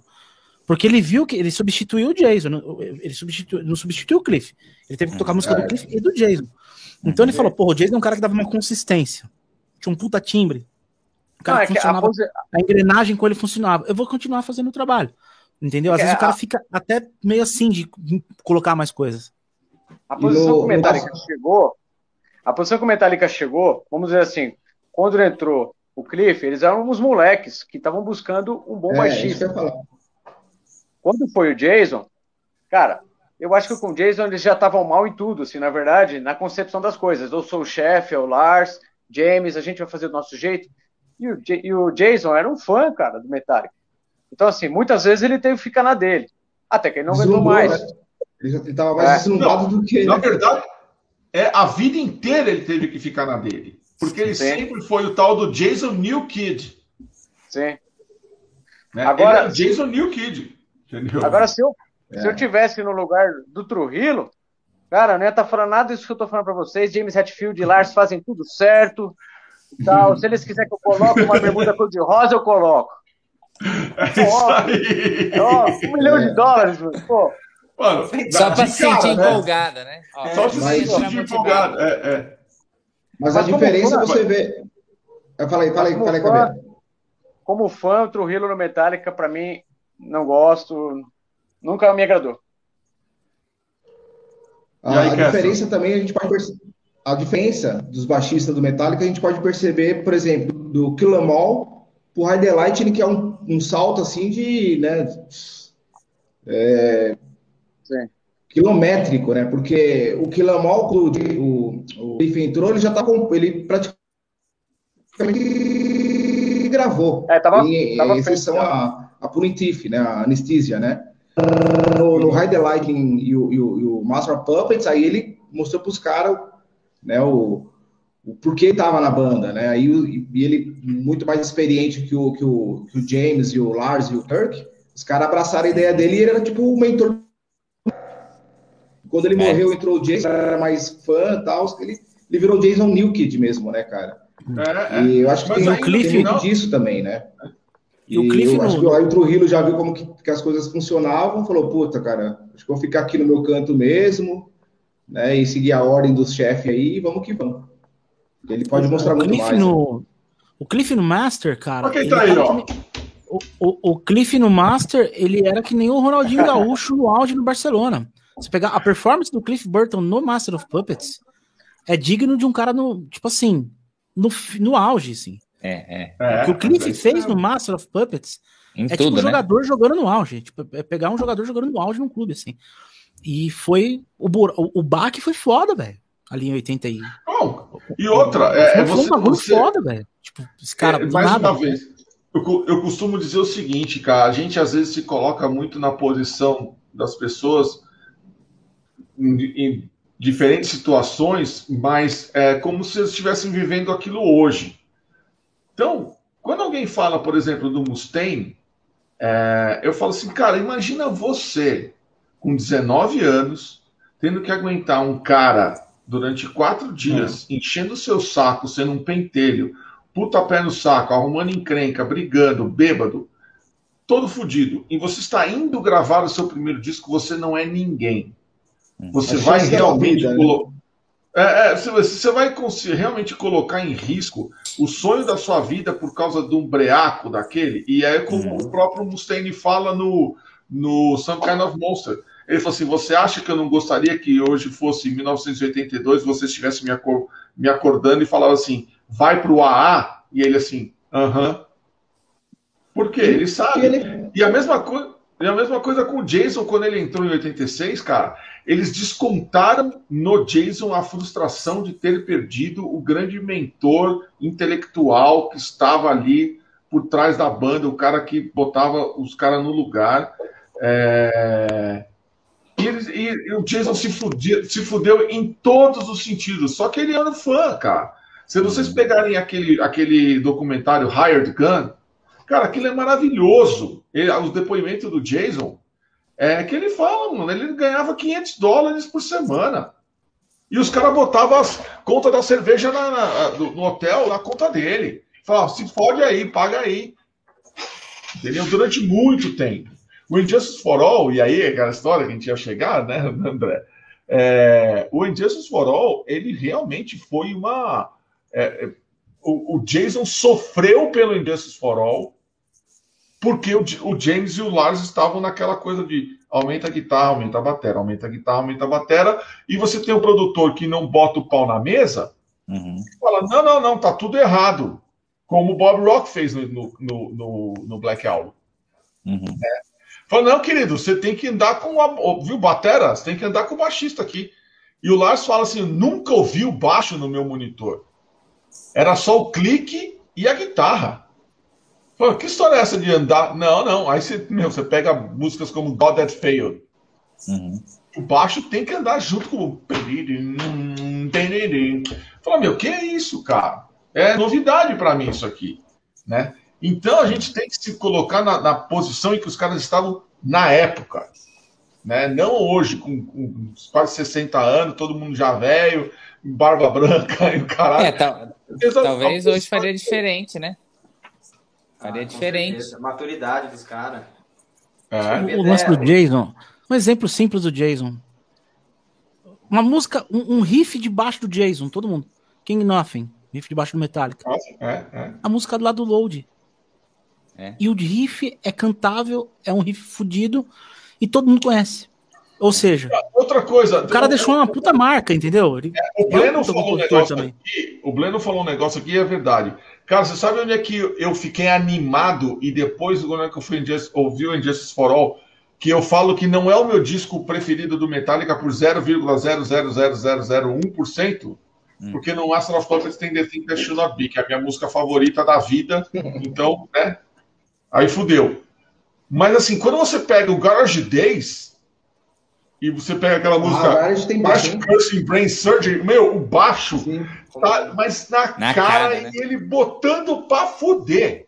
Você fala, velho, o Jason né? chegou, o Jason chegou nessa banda, aí ele vai arregaçar. Aí quando você vai ouvir em Just for All, cadê o baixo? Nossa, cadê? Ele, ele falando numa entrevista, quando ele tava com aquele projeto dele, o Newsted, né?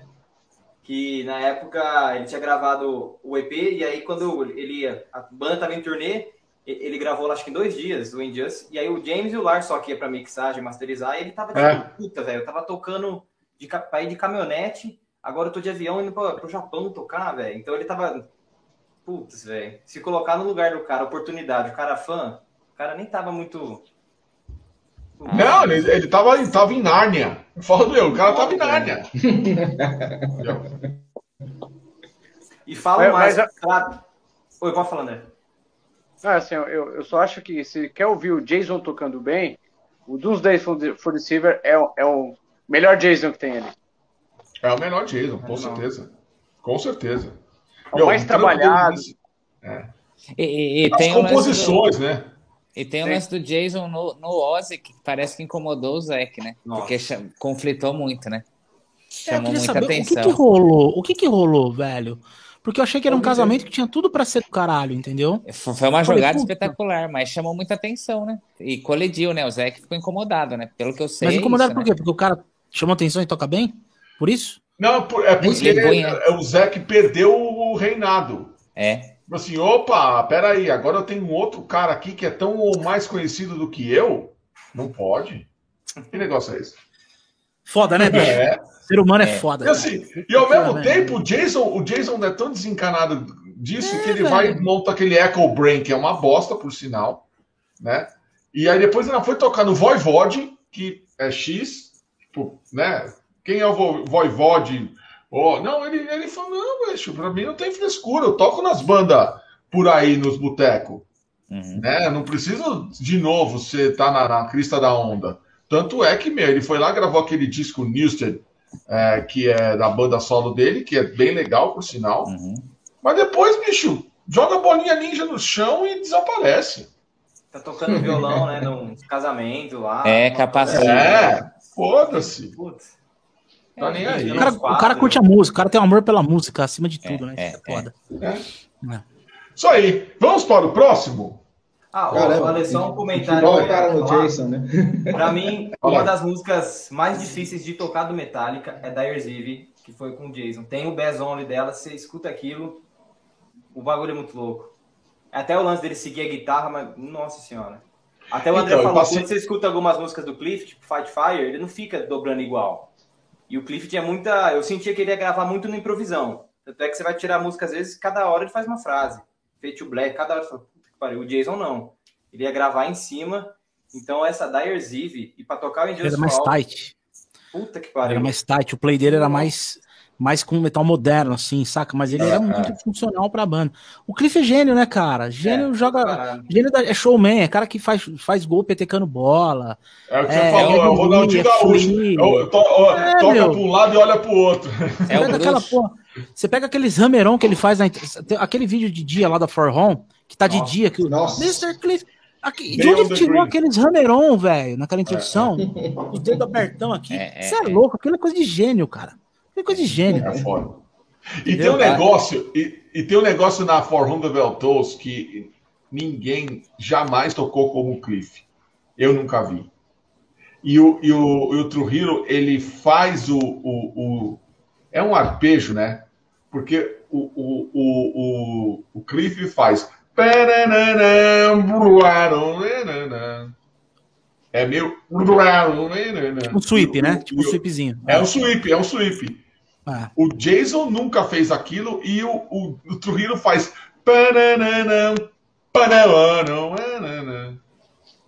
Ele não faz o sweep. É mais duro. Entendeu? É mais, é mais duro. duro. Ele, assim, ó, o Mario, ele tá tentando fazer como o Cliff, mas não é o, ainda, não é a mamãe.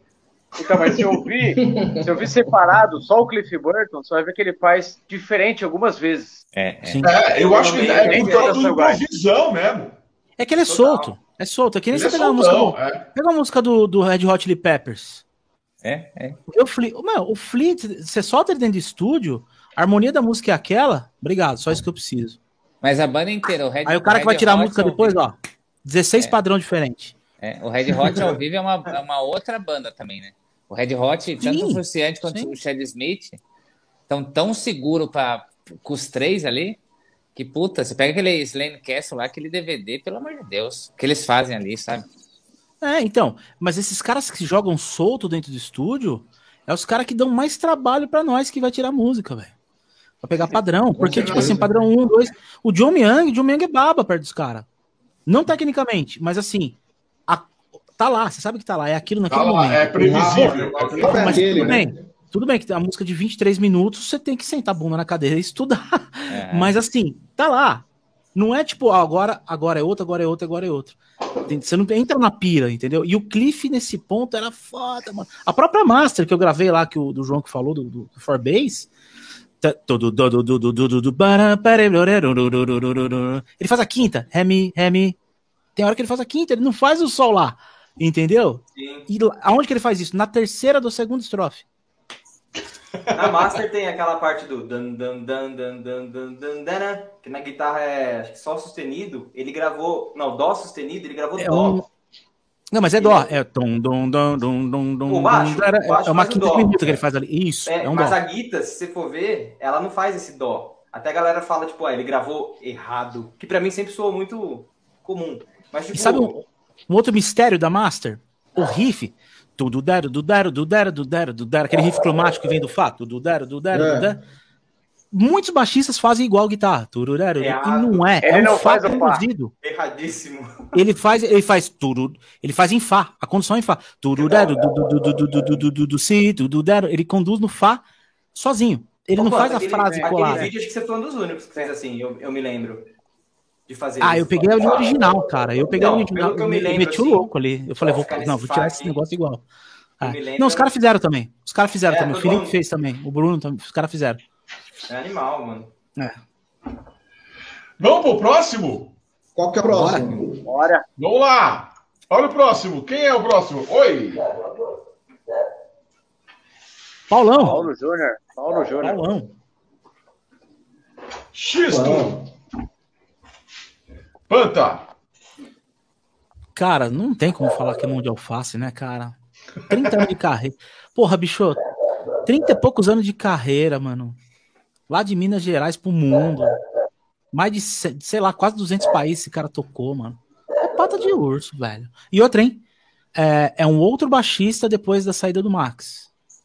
Com não, de, não devido, não, não é o fato saída do Max, tá? Não é o timing disso. Mas a evolução musical que ele teve tocando com uma guitarra só, sendo um cara base, com uma situação que a gente tá falando de tem que uhum. cobrir a guitarra, transformou o Paulo, entendeu? Transformou. Hoje o Paulo é peça fundamental no peso e no som do Sepultura. Hoje que eu falo de 20 é. anos para cá, entendeu?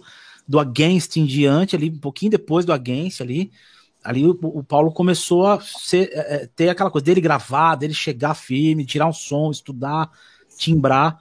Então, sim, pode botar na conta aí, é pata de urso, fácil. E André? Pata de urso. O, o, o Paulo acho que merecia mais volume no ao vivo.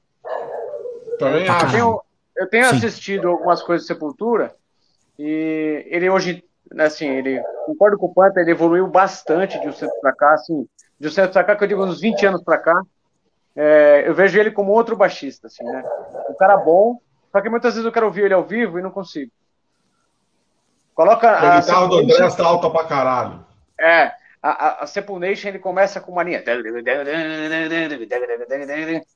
Aí, de repente, entra a guitarra e subiu baixo e não dá pra ouvir mais. Ah, e aquele moleque parece o Thanos tocando bateria, velho. É, é, tem essa também. Pelo amor de Deus, velho. O que o moleque é um monstro. Absurdo. Aí bata, toca forte. Aí o André chega junto. Aí fudeu pro baixista. Mas você não é baixista. Eu também é. acho quase de urso. É, é, dois comentários assim, tem uma música no novo disco que começa com groove de baixo, com a bateria, eu não vou saber o nome. Mas que aquilo lá, pelo amor de Deus, é muito louco. E que disco, hein? Nossa, Nossa senhora. senhora. Que, que é disco? espetacular. É outro nível. E até que a gente tá falando de timbre, frequência, eu reparei que eles colaram no verão, acho que faz uns dois anos, e era o lance na hora do solo do Andrés, que parece ele que dava algum boost ali, que trazia é. um baixão assim, que eu ia até comentar na hora, que tipo assim, é sensacional, pelo que a gente comentou, né? Um boost uhum. na hora pra dar aquela base e tal. Porque é foda, né? Tocar coisa Olá. clássica lá, só com uma guita, mas o cara... E vocês sabem quanto custa esse baixo, esse Zon, né? Nossa, esse som é uma fortuna, cara. 40 Pô, pau, no mínimo. O, o, braço não é de carbono? Não tem um negócio assim? Que o é. braço não é madeira, né? Sim, sabe? O primeiro cara que usou esse baixo chama-se Michael Marin, que é um gênio do baixo que fez aula com. com o André. O André tá ligado quem é, que só toca em tapping no fretless. Eu juntei com esse cara duas vezes quando ele esteve aqui em São Paulo, pelo evento da Cover Baixo, eu tava lá. E, e, mano, é assim, todas as notas que o cara toca no baixo aparecem de forma perfeita e equilibrada, assim. E, e, o Paulo, acho que foi o primeiro cara que eu vi usando ele no metal, assim, tipo, de, um, de, um, de uma forma Billy Gold do Feito No More usava Zon. Ah, boa. Boa, bem lembrado, Xará. Bem lembrado. É, ele foi, acho que foi o primeiro cara que eu vi usando esse baixo, aí depois eu vi o Paulo. É, mas é, é eu, eu, concordo com vocês. E eu acho o seguinte, cara, na verdade, depois da saída do Max, o Paulo teve que aprender a tocar. Porque, mano, ele não gravava os baixos dos discos. Não gravava, não gravava. Ele não gravava, entendeu? O André sempre gravou, desde o do, do próprio Agora esquizofrenia para frente, ele. Tá ouvindo aí, Castor? Agora voltou. Então, o, o Andrés que gravava os baixos, cara. É, acho que até o, o Arai, né? Uma coisa assim. É o que falam também, né? Não é. sei. É, tem no Não, mas é isso né? aí mesmo. É, é. O, o, Paulo, para mim, cara, é, é tipo a, a, presença dele já no, no palco já é, já é grandiosa, né, velho? E o, a atitude dele, o, o tiro que ele tem também. E eu concordo também, acho que o Panda comentou que depois que o Max saiu, ele virou, ele virou um outro baixista mesmo, isso é elite, né? E, velho, e o Padra, ele tá animal, velho. Tanto a banda inteira, mas especificamente é. O trampo do Paulo tá animal. Acompanhei os, os, os, mini doc que eles fizeram também das gravações. Demais, né? E, putz, ali eu vi que, mano, ele tá inseridão na banda mesmo, né? Então, pata de urso. Total. Boa. Bom, então vamos pro próximo logo, vai. Alguma consideração, Rafa? Não, pataça. Eu, eu concordo com tudo que todo mundo falou aí. Eu acho que ao, ao vivo, ainda, eu, eu acho que. E, e, a gente abriu na turnê de 30 anos deles, né? E, puta, tava um som animal, assim, um timbre é. muito forte, sabe? É, o timbre dele e... no palco é bom pra caralho. É, é, é. é. E, e, e, muito seguro, assim, também, sabe? Eu acho que essa evolução, essa necessidade da, da banda é, de não ter mais uma segunda guita para algum possível deslize passar, eu acho que, que é uma pressão saudável e, puta, fez muito bem pro Sepultura e pro Paulo. Só encerrando um pouco o lance de mix de baixo do Paulo, cara, esses quartas sessions aí do Sepultura, é. o baixo tá do caralho em todos os vídeos, tá? Tipo, ali você escuta muito bem o Paulo. E esse lance dos Verdade. collabs é, um, é, uma parada legal que você pega alguém que mixa a, a, parada de uma forma, pô, é um collab, você escuta todo mundo se tá bem feito, entendeu? Uhum. E, mano, ali você vê que o Paulo tá tocando pra caralho todos os plays, velho. Todas é, as versões. É, é? E suando mó bem, bem assim, velho. Bem animal. Ele liga bem lá a placa de som no quarto dele lá, cara, e senta, senta pra dentro é, é isso aí. Tô louco pra ver o álbum, né? Que vai sair agora em agosto, né?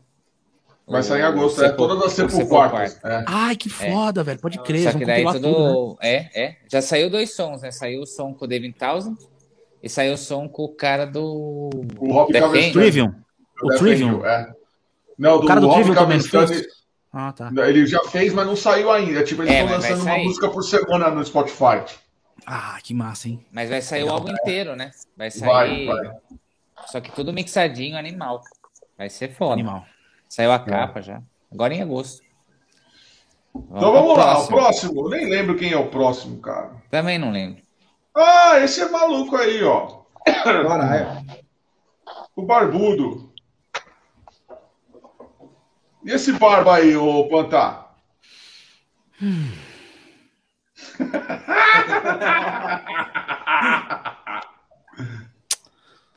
Cara. Pode falar a gente falar. pode. É, é, que a gente não, não, não pode ser 880, né? Apesar de que vocês querem que eu. Que eu... Mas enfim. Uh, eu prefiro o Paulo mil vezes. O Paulo, pelo menos, eu escuto hoje, eu sei que ele tá tocando e. Esse cara é uma lenda, esse cara é um gênio. E o jeito de cantar dele é único, tá? Dentro do thrash metal. Ele é um cara que se escuta e fala, é ele, é o Tom. Ele é foda. Foda, ele é foda.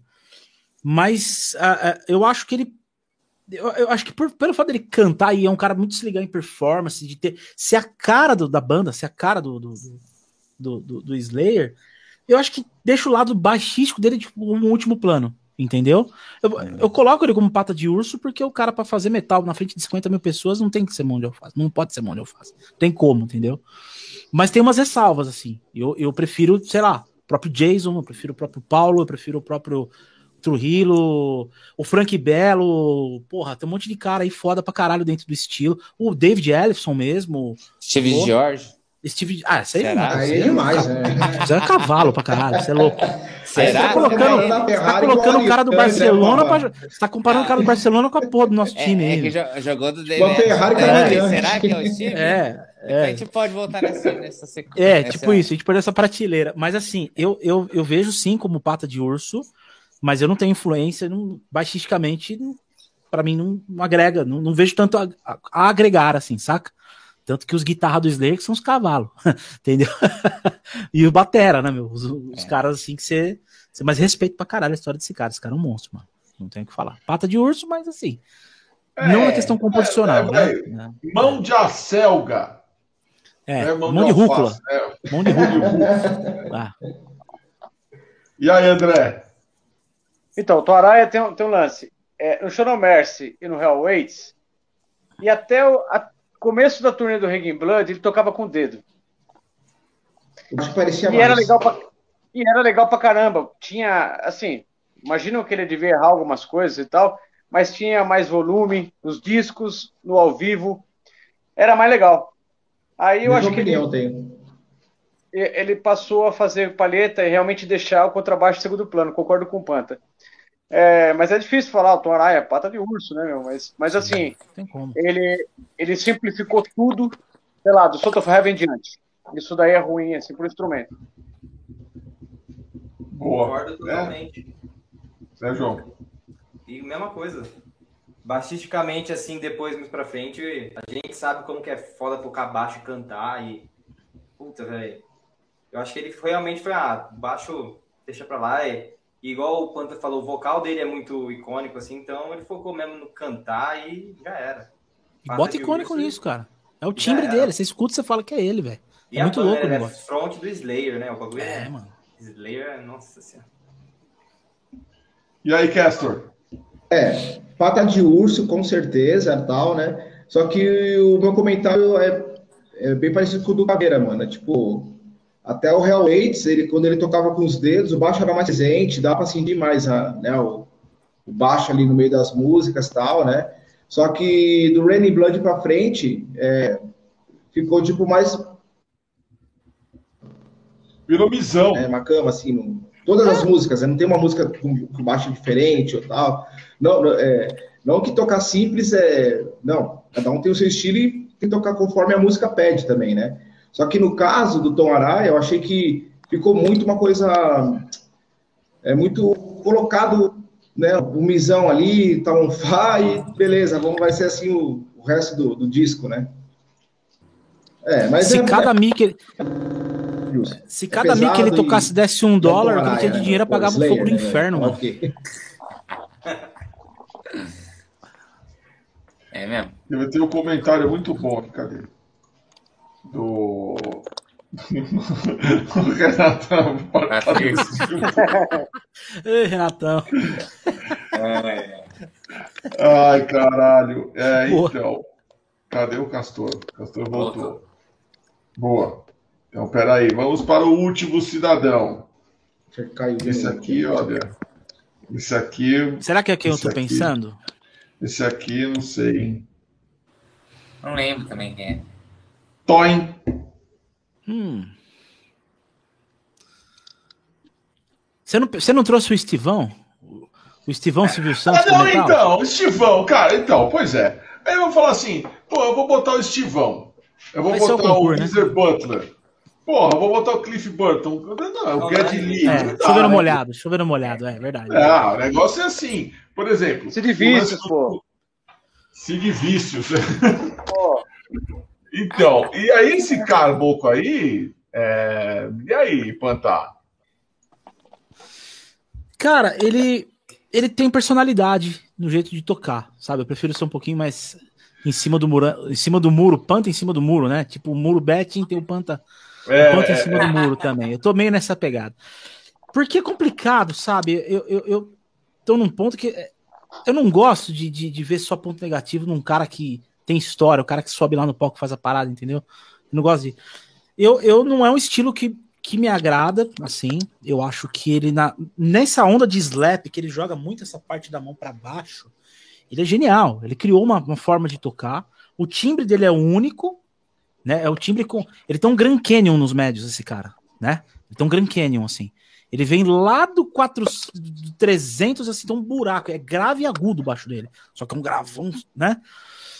Cara, ele é foda. Ele é, ele é um bom baixista. Uh, pela personalidade, ele é pata de urso. Não no complemento, um puta baixista. Você não bota ele no panteão de Flea, de, de C.B. Harris, de, de, de Lee, nem fudendo, né? Nem de Chris ah, Burton. Não, não, não, não, tem nem como, né? Pelo amor de Deus. Mas assim, na personalidade, o jeito de tocar, por ter criado essa forma de tocar, ele é pata de urso. Então. Boa. E aí, André? Esse cara é baixista do é isso? É, esse espanaca. É o Field. É, esse cara aí, é. Olha. Ele é bom baixista, cara. Ele é bom baixista. E ele tem o um somzão dele lá. Tipo, se eu não me engano, esses caras eles usam um, um, umas caixas de baixo é, sub no palco maior que o normal.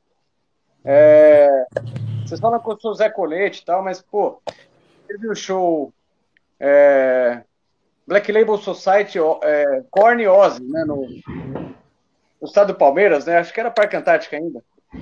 É, pode crer. Cara, o show do Korn, pra mim, que não sou fã da banda, foi melhor que os outros dois, cara.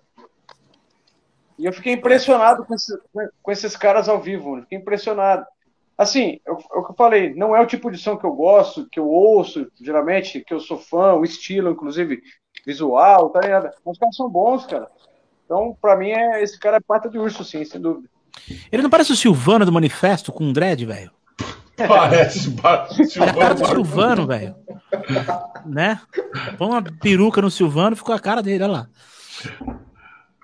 E aí, João? Ah, Chama de Shield agora, na vez de Field, né? Shield. Olha.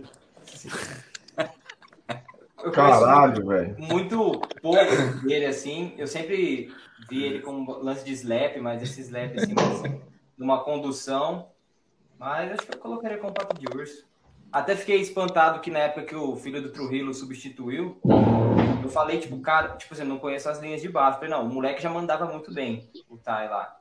Mas eu falei, tipo, putz, moleque de 12 anos pegar as linhas do cara, eu falei, ah, será que tinha tanto desafio assim, uma parada muito e para tocar? Mas assim, eu não sei não, assim, eu considero o Pato de Urso por isso que a galera falou aí, mas não sei analisar tipo, se as linhas são difíceis ou tal. Uhum. E aí, Castor? Cara, Qual é... a sua relação com o Korn? Puta, então, ah, lá, é, eu não conheço muita coisa, cara. não, não consigo opinar, tipo, né, trabalho assim, do cara. Eu posso estar sendo, sei lá, precipitado, né? Você falar que ele é mundo de alface, ou não é. Então, prefiro não opinar por não conhecer mesmo o trabalho assim a fundo do Korn. Conheço uma ou duas músicas. Eu conheço essa aqui, ó, né?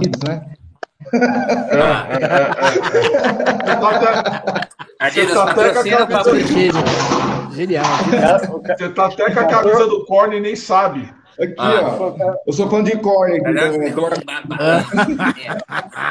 Aí tem uma caixa de cornflakes atrás, assim, né?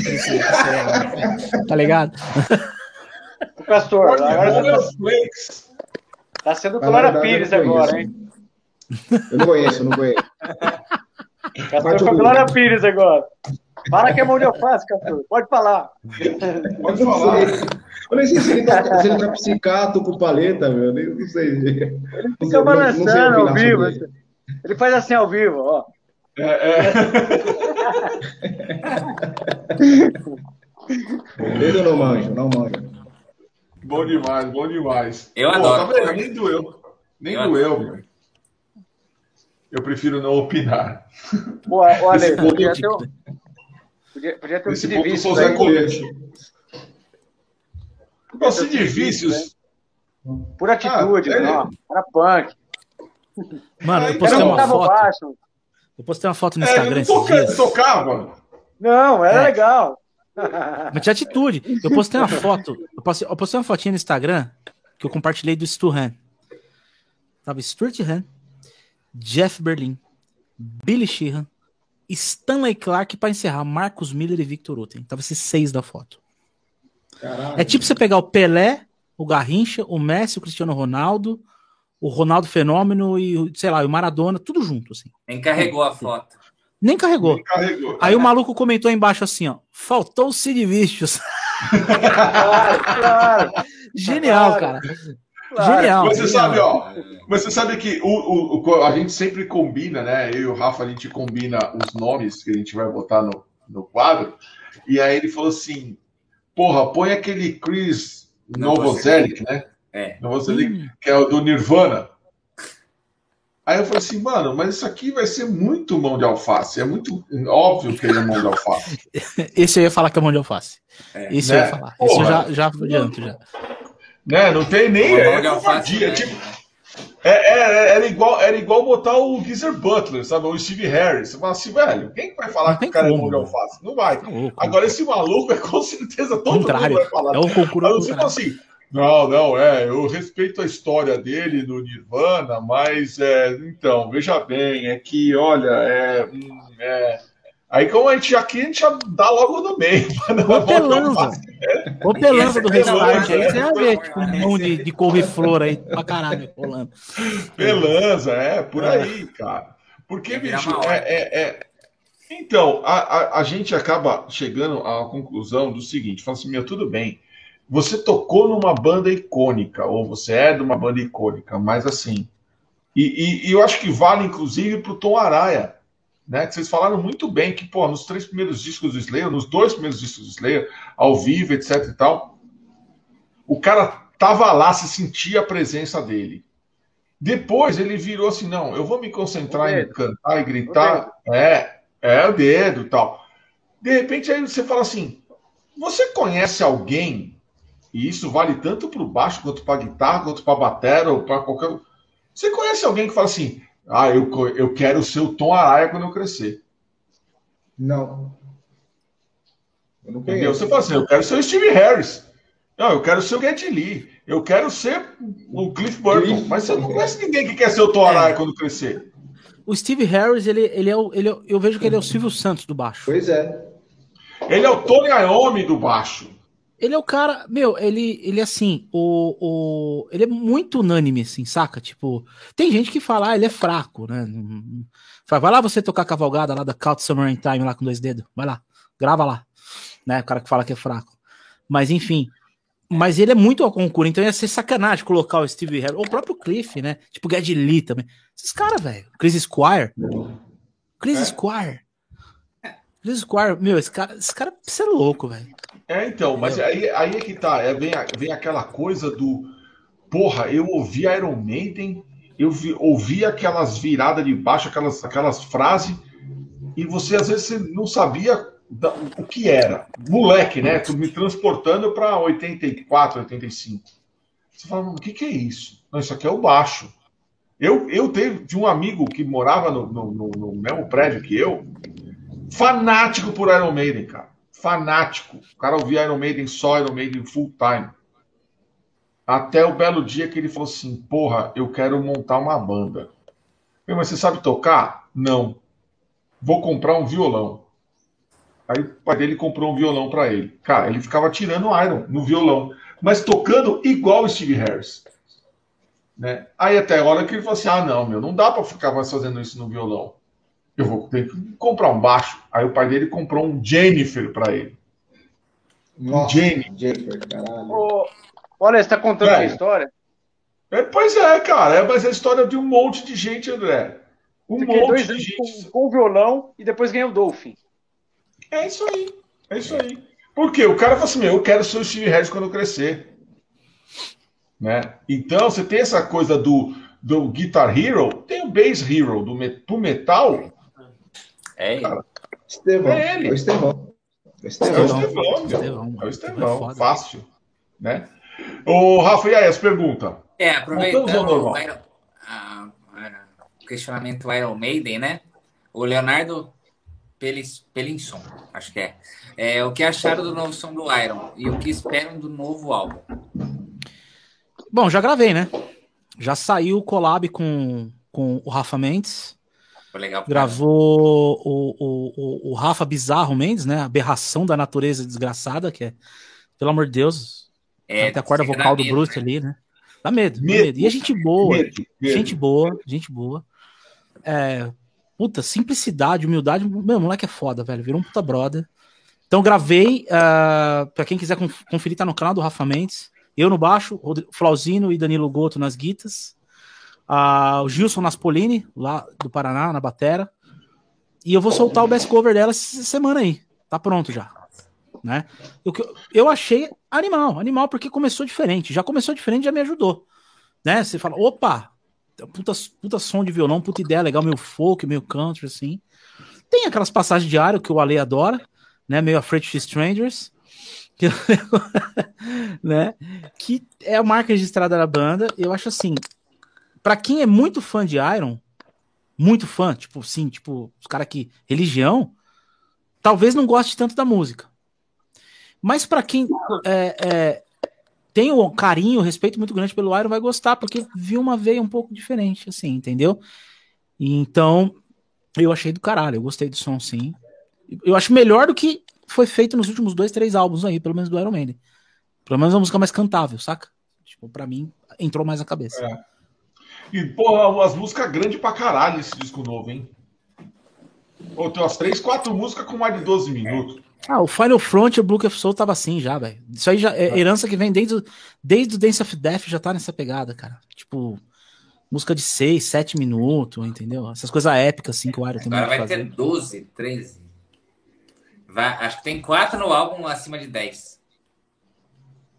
Os caras estão os cara tão fazendo. Os caras estão morando com o Petrucci, alguma coisa assim? Estão é, morando com o Dream Theater? Não é possível, é, velho. É, é. vai, vai, mudar a piada, né? Os caras falam assim: ah, começamos a ouvir o disco novo do Iron Maiden ontem à noite. E uma, daqui a uma semana ele acaba. Né?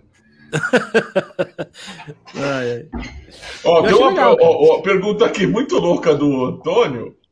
É, se o mão de alface só se aplica no metal. Olha, eu sei, eu posso dar minha opinião. Eu acho que não, cara. Mão de alface serve para qualquer um, para qualquer estilo. Tem uns caras que coça a corda do lado da ponte, às vezes. Coça a corda. Porra, mano, o cara vai pegar o bagulho. O cara pega o bagulho aqui, ó. O cara pega o Coça bagulho. Coça a corda é foda. O cara tá mano. aqui, meu. Aqui, ó. Porra, banda, isso é, você vê direto, às vezes, pô, tá até umas bandas, né, meu, umas pegadas mais porrada, você vê o cara fazendo carinho, né?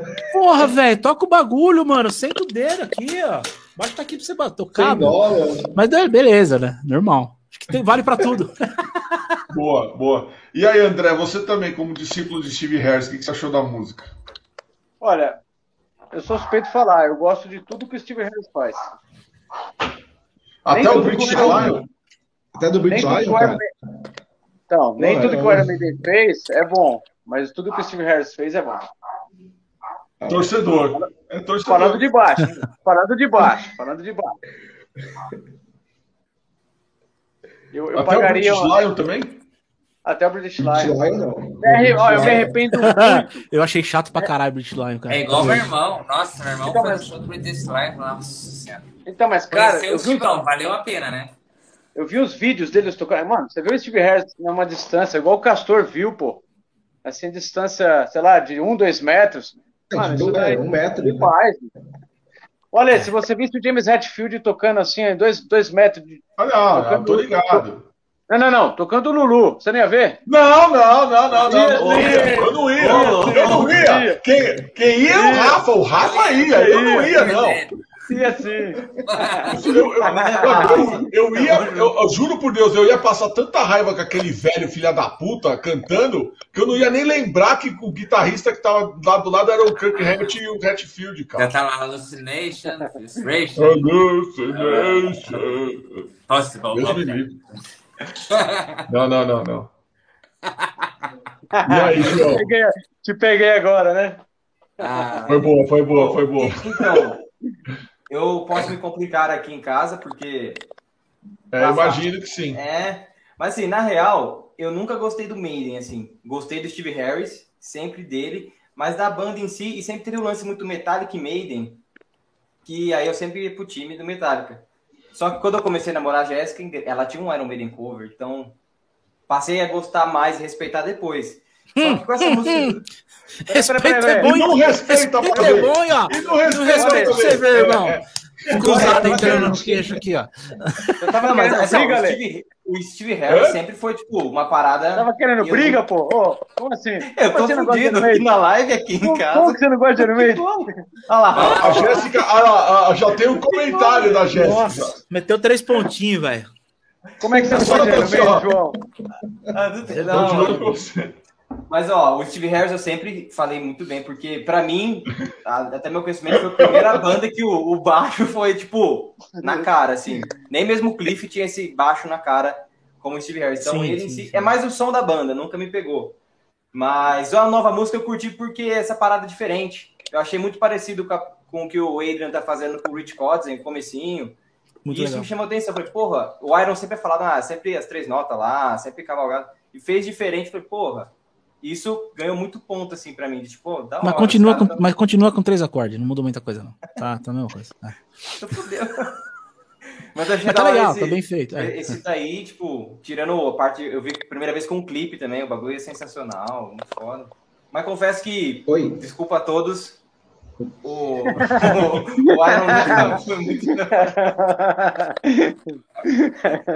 Olha lá, Renatão, tá explicado, mano. Tá explicado. Olha lá, olha, olha o outro torcedor aqui. Boa, ó. boa. É, o Fred é assim mesmo. É isso aí. E o Castor, e aí, o que, que, você achou? Você ouviu a música nova? O que, que, você achou dessa porra? Porra, velho, pra ser sincero, eu não me empolguei, cara. Não me empolguei. sei lá, eu achei que ficou uma música comprida e, sei lá, e, e nada, assim, empolgante para mim. E. É, mas era Iron, né, velho? Pô, e o Steve Harris é minha influência principal tal. Só que eu vou querer escutar o disco inteiro, primeiro, para ter uma, uma, uma, opinião assim do, do, do, trabalho completo, né? Mas a, essa música do, do, do lançaram né, o clipe em forma de, de, de animação, não, não, me empolguei muito, não, para te falar a verdade. O clipe é legalzinho. O clipe é bem bacana. O clipe é bem legal. O clipe é legal. Ah, não, a história do clipe, a, a, mensagem, né? Agora, musicalmente falando, não me empolguei. Mas, pô, tá, a parte, o teor da, da, da letra, da, da mensagem, nota 10, cara. Nota 10. Eu tive uma impressão. Eu perguntei pro Panto porque ele já gravou o cover dela. Eu senti o timbre dele um pouco diferente. Não sei se viajei Cara, até um pouco mais grave, eu não sei. Primeiro escutado, hum, foi, porra, parece que Harris. Não, não, ele, ele continua central. Ele continua centralizado ali cortando as três guitas, vindo com o agudo por cima.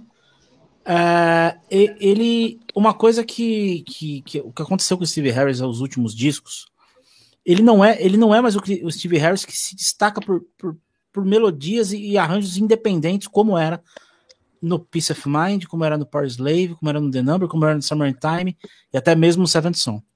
Steve Harris dos anos 2000, ele passou a, a a imprimir o jeito dele tocar e ele não cria tantas ideias. Então, você não vai escutar, tipo, frases antológicas, assim, que você pega lá em Infinite Dreams, você pega quando ele, ele é inspirado pra caralho no Power Slave, assim, né? Ele, ele tá mais banda. O Steve Harris, ele é mais banda hoje, saca? Ele é um cara mais banda. As músicas novas, ele, ele é um cara mais de base. O que eu achei a mixagem meio emboladinha dessa nova do Iron. Tá? A voz, a voz apagada, o volume da voz apagada. Normalmente o volume do Bruce vem mais em cima. É, eu achei esse casamento de violão e guitarra tinha que ser explorado melhor na mix ali. O baixo tá bacana, o baixo não tá, não tá ruim. Agora, uma coisa que você pode perceber, João, e pega os últimos ao vivo do Iron Maiden, o baixo do Steve Harris é zero grave. Muito os últimos ao vivo, é desde o Live in né? Chile, não é, Castor? Não tem, ele não tem é aquele gra... ele não tem, ele tipo ele tá um, e, e, precisa, Totalmente porque a guitarra também do Iron, as guitarras do Iron, a maioria é tudo som de Fender, tudo, então uhum. as guitarras não são gordas. O Ale sabe disso. Você pegar o, o, o James Hetfield sozinho tem mais peso que os três juntos. O John Petrucci sozinho tem mais peso que os três juntos. Questão de timbre, jeito de tocar. Então, eu, eu acho que ainda falta um pouco mais de peso. Eu, eu por exemplo, quando eu vou fazer o Iron, eu quando vou boa, oh, boa. Concordo, concordo, com você, Fred. Concordo é. totalmente. Mas aí que tá, quem, ainda quem, mas quem manda no produtor é o cara. É o cara, o produtor não, que ele quiser. Se ele que tá pagando o produtor falar, não, mas eu quero assim. Então o produtor vai. Imagina um disco do Iron Maiden produzido pelo Andy Snip. Isso é louco. Você é louco, ia ficar do caralho, entendeu? Mas assim, o, o, o, Harris, cara, ele é um cara que virou muito pra banda assim, hoje em dia. Eu uso um timbre dele, do, eu tenho um, um, um Precision que eu montei aqui, com, com, as características dele, só que eu sinto mais o, o, o pau, entendeu? Um pouquinho mais de drive, um pouquinho mais de peso, assim, porque não dá, né, cara? Tem que ter função do baixo. Mas eu senti assim que a mix em si, a mix em si, ela não tá show de bola. Você pegar, tipo, Book of Soul, que foi o último, Book of Souls, último disco, a mix tá ali em cima. Pode ser que agora os caras, sei lá, peguem um feedback do que tá rolando aí e uma, dê um recalzinho ali no disco em setembro já esteja legal. Apesar de que eu achar que o disco tá fechado e pronto, já tá, já tá masterizado. Os caras só estão fazendo estratégia para lançar, mas tudo bem. Dá um recal na capa também. Nossa, aquela capa. Põe um, põe um fundo né? ali, né? Põe um fundo, tira o fundo preto de novo, né? É, é, é. é. Vamos põe ver o conceito, né? Vamos ver o conceito. Né? Cara, vai, no, vai no, no, box tá lindo, né? O box tá lindo, assim, com, com vinil, tá espetacular. Eu só achei que nesse ponto, assim, analisando a arte ali, eu acho que dois álbuns com o mesmo tipo de fundo, né? Poderia ter tido um, é. caprichozinho a mais, assim. Eu, é, sabe, que o menos é mais, mas. Sabe qual é que é? Eu vou dar uma opinião aqui que eu vou falar real, na minha opinião. Para mim, o último grande álbum do Iron Maiden foi um Brave New World. O último. O último que você escuta da primeira, da primeira 10 no carro, na academia, Concordo. de bike. Da primeira 10 você fala, mano, que álbum foda. Os caras voltaram com tudo. Aí os caras tentaram fazer outro Brave New World em 2003 com o Dance of Death. Eu gosto bastante. Eu acho uma bomba. Eu é, é um perigo. É, é um bom álbum. É um bom álbum. Mas assim, na minha visão. Ah, aí o, o Matter já caiu. O Final Frontier, pra mim, é um fiasco. É o pior. Final Frontier, pra mim, é o pior álbum da carreira do Iron Maiden, na minha oh, opinião. Oh. Entendeu? O Book of Souls deu uma melhorada. A própria faixa título Book of Souls é sensacional. A faixa título. A é. primeira faixa é um bom disco. E agora a gente vai ver o que, que vai aguardar. É. Se vai ser nível Book of Souls Acho difícil fazer um álbum de novo do nível do Brave New World, que ali era um posto de inspiração, até porque você tem de volta dois caras da família, dois caras foda pra banda, que é o Adrian Smith e o Bruce Dixon, acho que inspira todo mundo, entendeu? E, com, e, e com dois caras desses, você pode ter o Miguel Falabella de peruca lá jogando guitarra pro lado pra toda hora. Porque o Yannick Gers, você pega o Miguel Falabella e põe uma peruca nele. É a é cara do Yannick Gers, cara. É uma velha. É a cara do Yannick é. Velho. Olha, é. eu, eu, acho que vai ser difícil. Tá com não, o Iron Maiden bater o Halloween. O Halloween tem, fez um disco sensacional. O Judas Priest também, o som do, do, do, do Kiki Down, também esses daí estão. É. O, o Acept. Por isso que eu acho que não me empolgou então, muito, porque as bandas é, da, da, mesma geração estão engolindo. Eu entendo, cara. Castor. Eu concordo em termos de com mix, Castor. termos de composição. É. Sim. O Iron, o Iron tá muito cabresto, sou... cara, muitos anos. Então, o Iron parou muito no cara, tempo, cara. Panta, eu vou Exato. falar uma coisa que eu já falei para algumas pessoas que pode parecer uma blasfêmia. O Book of Souls, cara, eu só ouvi a primeira música e eu não sei nem se eu terminei de ouvir ela. De tanto que não me empolgou. Eu nunca ouvi o Book of Souls inteiro. Nunca passei da segunda música. Eu acho que eu comecei a ouvir a segunda música porque a primeira já tinha saído. Ah, tá bom, essa primeira eu já conheço. Deixa eu ouvir a segunda. Aí começou com a mesma patifaria de sempre. Eu falei, parei desisto do Iron Maiden. Desisti do Iron Maiden ali. Aí essa música agora, é... fui ouvir a primeira, fui ouvir a, a, música quando ela saiu, eu falei, caralho, começou diferente, pô, um violãozinho, bacana. Puta, quando entrou lá a Frente Shoot Strangers, eu falei, ah, não, de novo. Você falou isso no podcast. É, eu falei, de novo, cara, porra, Frente Shoot Strangers já foi, já tem, né? Vai ter umas parece 30 Frente Strangers de lá Parece o Wasp requentando as músicas com Fá sustenido, Wild Child pra caralho o tempo inteiro. Eu assim, já foi, gente, pelo amor de Deus. Né? É Ô, Fred, vai a merda. O Senenger é bom pra caralho, velho. Pelo menos seu. Ó, então, aí tem uma coisa Pô, muito louca. Eu adoro, eu adoro o Senenger. Eu também. Tem uma coisa. Então, Fred, agora, agora tem uma coisa. Não é que eu vou falar que um é melhor do que o outro. Veja bem.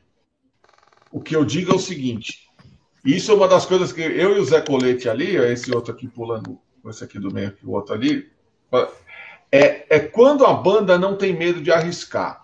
Uhum. O Senegal é diferente do resto das coisas. Uhum. O Iron Maiden não faz isso. O Iron Maiden se repete o tempo inteiro. Ele joga para a torcida. Ele joga pro torcedor. Sim, é, é puramente. Protocolo debaixo do braço. Joga com a regra. Protocolo é, joga com, com, com, é, com, com o regulamento embaixo do braço. E daí faz turnê comemorativa e o álbum mesmo. É, cara, é sempre a mesma coisa de sempre. De você, né? E porra. Ah, então. Agora é um disco. Aí acaba aquele disco.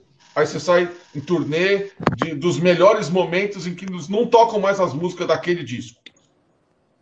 Cara, é assim, meu, até onde uma banda vai assim, cara? Eu, assim, é isso que eu não, que eu não consigo entender é, no Iron Maiden e, e que para mim é difícil, né? Eu não fico comparando um disco com outro, tal. É, de repente a banda já deu para mim aquilo que eu achava, o que eu esperava dela. Então, eu ouço Iron Maiden hoje pra caralho. Só que, meu, eu vou ouvir o Power Slave. Pô, ser. Summer Time. Meu, é espetáculo. Summer in Time, o Peace of Mind, o The Number. Pô, eu tenho uma playlist assim, é, The Good Old Maiden, do Brave New World pra trás. É. Até o Killers desce bem, dependendo da hora. Ah, desce. Lógico que Isso, as músicas do que... o Killers é do caralho. O Paul Dayano arregaçando ali, puta disco. E o X Factor com o Blaze Bailey é um puta disco se você ouvir com calma. O lado soturno dele. Cara, uma música muito do caralho ali, entendeu? É que o Blaze é o cara errado no lugar errado na hora errada, velho. Entendeu? Coitado do Blaze. O Blaze é um cara gente boa pra caralho. Já, já, já trombei ele. Ele. O trampo solo dele é pesado, é legal pra caramba. Mas assim, foi uma das piores escolhas na história do metal. Pega a história Sim. do metal, uma das piores escolhas. Cara, no Kiss, ali, trocou os caras da cozinha, pô, do caralho, foi bem. Troca de vocal, pô, saiu o Oz, entrou o Dio. Pô, entrou o Dio. Entendeu? Aí no, no, no Judas entrou o Tim Hickory. O Tim Hickory cantava né? cover né? do cara. Entendeu? Aí entrou o Ian Gillan no Black Sabbath. É, ali, ali tinha que ser um cara com, com, com o sarrafo lá em cima. E mesmo assim, esse cara se cantasse bem pra caralho. O André Matos, se tivesse entrado, por exemplo, ia sofrer pressão para voltar o Bruce de qualquer forma também. Com Mas certeza. Não tanto, ó, aí, ó. não tanto quanto. Revelação importante. Revelação importante aí, ó. Ó, ó. ó, o Mauro tá te entregando. Ó, gente, o não, Castor, infelizmente, é pau no celular dele. Deu pau no celular do, do Castor, mas ó, obrigado, Castor, por ter participado aí, mano. Com certeza Tor você vai voltar aqui. E tem Torture Squad no PantaCast dia 2 de setembro, hein? Castor e Maiara. Olha que do caralho. Olha que do caralho. Já falta tô mandando, formando o sol. Então, a Maiara, a, a Maiara só falta ela, cara. Sabe o que a gente vai fazer? A gente vai marcar uma só com os vocal. Aí a gente pega logo a Maiara e o Caçoido, os extremos do bagulho. Muito bom. Caçoido figuraça. Teve, teve, teve, o, teve um podcast domingo lá, ele e o Yuri do Ibra. Pode crer. cavalo cantando, você é louco. Então, cara, e é isso aí, meu. O que mais? Tem mais pergunta aí? É, tem. Vamos lá. É, tinha uma do, do Castor, mas era falando da, da banda com, do projeto Stacombe lá, mas já respondeu lá no comecinho, né? Uhum. Ah, o Júlio Guerreiro perguntou pro Panta qual foi o motivo da saída do Ibra. Hum. Cara, é o seguinte, eu, eu tenho um carinho muito grande pelos caras, assim. O, o eu tava conversando com o Vitor Emeca até domingo agora no, no PantaCast. Mas é. Eu, eu tô numa pegada muito de, de produzir pra internet, saca? Fazer isso que eu tô fazendo, assim. Tipo, pra mim é do caralho, tá? Conversando com os brothers, assim. E eu tô com dois cursos lançados, né? E tipo assim, eu penso o seguinte: lançar curso de março para cá na pandemia tá cheio. Ah, aprenda a tocar em cinco dias. Mas quem que dá suporte pros moleque? Quem que responde os caras? Quem que faz pós-venda? Brasileiro não faz pós-venda, cara. Quantas marcas de luthier aí você vai comprar o instrumento, o cara nem te responde. Você pergunta o preço do cara, o cara não te responde. Você compra um pedal pro cara, o cara atrasa cinco meses para te entregar. Então, assim, tem um produto, faça pós-venda do caralho. E para ter um pós-venda, você precisa de tempo e eu quero me dedicar a ser um puta professor, entendeu? Sempre melhorar. Então eu não, eu achei que se eu ficasse no Ibra, eu ia atrapalhar a banda. E é uma parada que eu não, não eu acho que é egoísmo da parte de um músico ficar uh, atrapalhando a banda, entendeu? Eu sinto falta. Eu queria estar tá lá. Queria estar tá compondo as paradas. Queria estar tá fazendo um trampo autoral que sempre foi o cão de Aquiles na minha carreira. Saca? Pô, era a oportunidade que eu tinha de pegar uma puta banda pra tá, mas não dá. E o relógio da banda é muito lento para mim. As coisas acontecem muito devagar, cara. Tipo, muito devagar. Tipo assim, não é fácil. É, é, a gente tá numa situação de pandemia, nenhuma gravadora, nem a Kings do Japão, vai ficar botando dinheiro pra banda brasileira gravar disco. A situação é pandemia, recessão econômica mundial. A arte tá em último plano, meu filho, agora. Então, então assim, eu juntei vários fatores e eu falei, não, cara, deixa os caras aí, deixa eu fazer meu trampo, deixa eu seguir, tocar, to, tocar meu canal, tocar meus trampos, tocar meus cursos, tocar minhas aulas e vambora. Mas foi super de boa, super tranquilo. E os caras têm todo o meu, meu, minha torcida lá, mano. A banda vai, vai vir com um puta álbum foda aí. Tem umas 4, 5 que eu já fiz os baixos na pré. Mano, o bagulho vai ser animal. Muito bom. Caralho. O que mais? Aí, o Sten mandou uma sugestão, falou, collab com Rafa, Diswalls do Dream Theater. Tá aí, taquei fogo e sai correndo. eu gravei esse dia a Diswalls um trechinho, acho que... Ah, você gravou? Gravei, eu gravei pro Ranch the Hills lá, né? Ah, legal. Porra, vamos armar um negócio a, aí. A, aliás, aliás, eu, eu, quero, eu quero aproveitar esse momento aqui e, e, e dar um, um, um, efusivo abraço no Rafael. Porque, velho, empresas de marketing contratem esse rapaz. Porque ele é o rei do trocadilho no Instagram. ninguém, ninguém cria Ninguém cria coisas com trocadilhos fenomenais como Rafael Olmos nessa terra. Primeiro, o Run to the Hills. Não, genial isso aí. Genial. Agora ele tem o The Judas Quiz. Que, meu, é uma filha da putagem atrás da outra. Tem que trair um álbum. É, é, então, você tem que. É, exatamente. The Judas Quiz. Meu, eu falei para ele, eu comentei, você, assim, eu não vou mais responder nessa porra.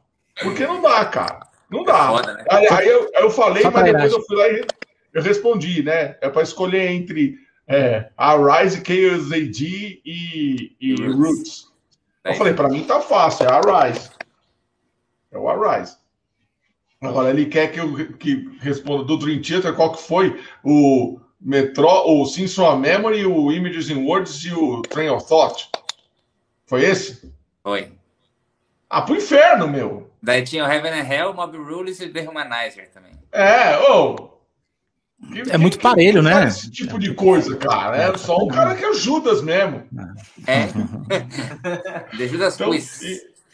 então, diariamente não... no Instagram. É isso aí, diariamente no Instagram. Quem não acompanha, por favor. Então, Caio, Caio, presta atenção. Ó, ele, o Caio respondeu lá. Foi muito fácil. Oh, é, claro que eu, é claro que é o Sims. Meu. Eu também acho. É minha opinião. Eu também acho. O Image, é o Image é clássico. Né? favorito. Né? Mas o Image em Words, cara. Ah, e o do Pantera? É. Porra. Do Pantera, velho. É Cowboys from Hell é, Far Beyond Dream e, e, e, Vulgar, meu. É, como é que você vai escolher, não, cara? Aí, aí, aí, não dá pra escolher. Pô, como é que você vai escolher esse troço, cara? Três? É muito parelho. Agora você botar o... Metallica, Rafa? Oi? Do Metallica você fez também, não fez? Eu fiz o... O Master and Justice Black Album. Ah, pensei que você ia colocar o Q&A, o Highlight e o Master. Não, não Falei, só faltava essa. Só. Então, não significa né? o que eu tô colocando, que é o meu top 3, entendeu? Mas ah, são sim, sim, pra sim. dar essa não significa é, que lá na só frente, faltava essa. O que o Novel, The Light, entendeu? Tipo do Pantera. Aí, aí eu vou jogar. Pantera é o, é o The Great, entendeu? Então, aí eu vou jogar merda no ventilador. É tipo, é que nem daqui a pouco esse cidadão vai colocar lá é, Raining Blood, South of Heaven ou Seasons. Aí eu pus é, Raining Blood, é, Hell Waits e South of Heaven. Ah, aí, ó, tá vendo? É, pois é. é. Como é que você vai escolher? Fala pra mim. Tem mais alguma pergunta? A gente vai logo, a gente vai logo para as cabeças. Eu queria só fazer uma pergunta para todo mundo, que é até é, claro, pergunta. É, no meio do baixo, faz uns, sei lá, cinco anos, que tá muito o lance do Dark Glass, seja com jingle, essa parada. E eu já vi baixistas assim reclamando, e eu até concordo que tipo, vira meio que o combo. Você tem que ter um jingle para ter um Dark Glass para você fazer aquele som do gente. Putz. Mas eu já vi muita gente falando que com relação aos Radar Glass ou até o próprio baixo, jingle e tal, fala que sempre tem o mesmo som. E aí eu sempre fico perguntando se, tipo, com relação ao timbre, esse seria um timbre de um baixo no metal moderno. Uhum. Será que, tipo, todos os estilos não teriam já seus próprios timbres? Igual vai tocar um jazz, pegada fusion do Jaco, não vai ser aquele mesmo timbre? E Cara, cada, cada, um respeita, tipo, ah, é timbre, timbre, e é de é timbre, timbre, também. Velho. É, essa tendência. Timbre, dessa, timbre. Tipo, eu já vi galera Sabe, comentando e discutindo. É o hype. O hype é muito foda em cima dos Darkless, tá ligado? Ah. Realmente ele é diferente? Ele é diferente. Agora a gente tem que ver o defeito. Depois de cinco anos com um na mão, você fala, essa porra corta grave. Independente da situação. O que pode ser bom numa situação de mix. Agora, é nichado. Metal moderno. Sacou? Uh, você não vai pegar um Darkless pra tocar um. Sei lá. tocar um, um, um um, um Ed Mota, por exemplo, você vai tocar um, um James Brown com um pedal desse. É. E o Jingle, ele é um negócio que tá hypado pela geração da molecada no, na gringa. Tipo assim, você tem que ter o Jingle e o, e o Dark Glass pra suar desse jeito.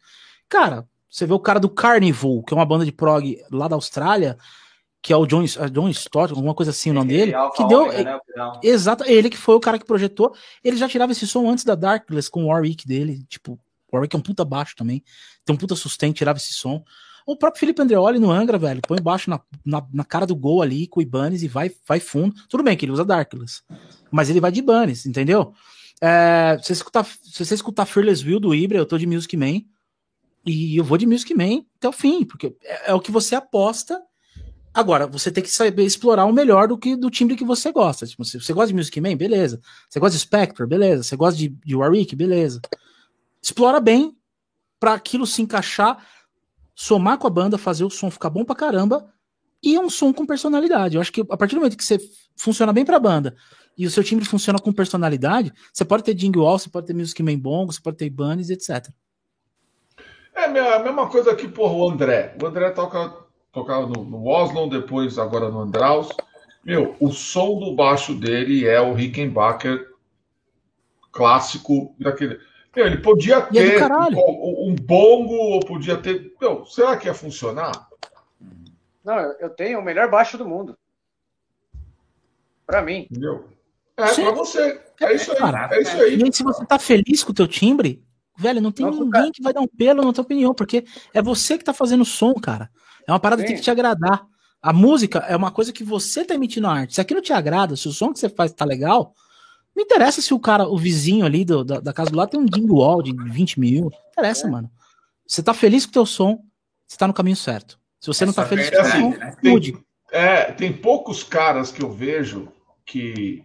E aí, ó, eu vou puxar a brasa pra, pra sardinha da guitarra, que, que ele tá cagando para com quem ele tá tocando e qual é o estilo que ele tá tocando, que chama Nuno Bittencourt.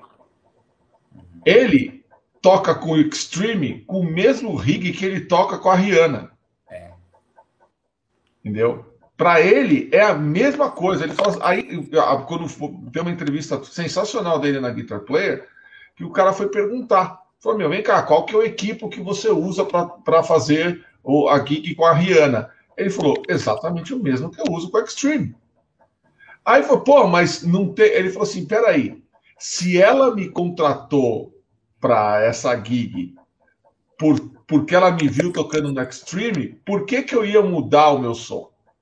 Então, acabou. É o meu é aquele ali, né? Diga-se de passagem. É igual, igual uma das melhores, uma das é, melhores gigs é, ao vivo do é. pop. Para mim, a melhor gig de pop ao vivo é a da Rihanna. Você escuta aquela banda ao vivo, aquilo é rock pra caralho. É a Lady Gaga também, né? Hã? Lady Gaga também. Lady Gaga Lady também. Gaga. Mas eu acho que, eu acho que é mais a, a da Rihanna, ah, aquele som de caixa. É, é, é. é, mais.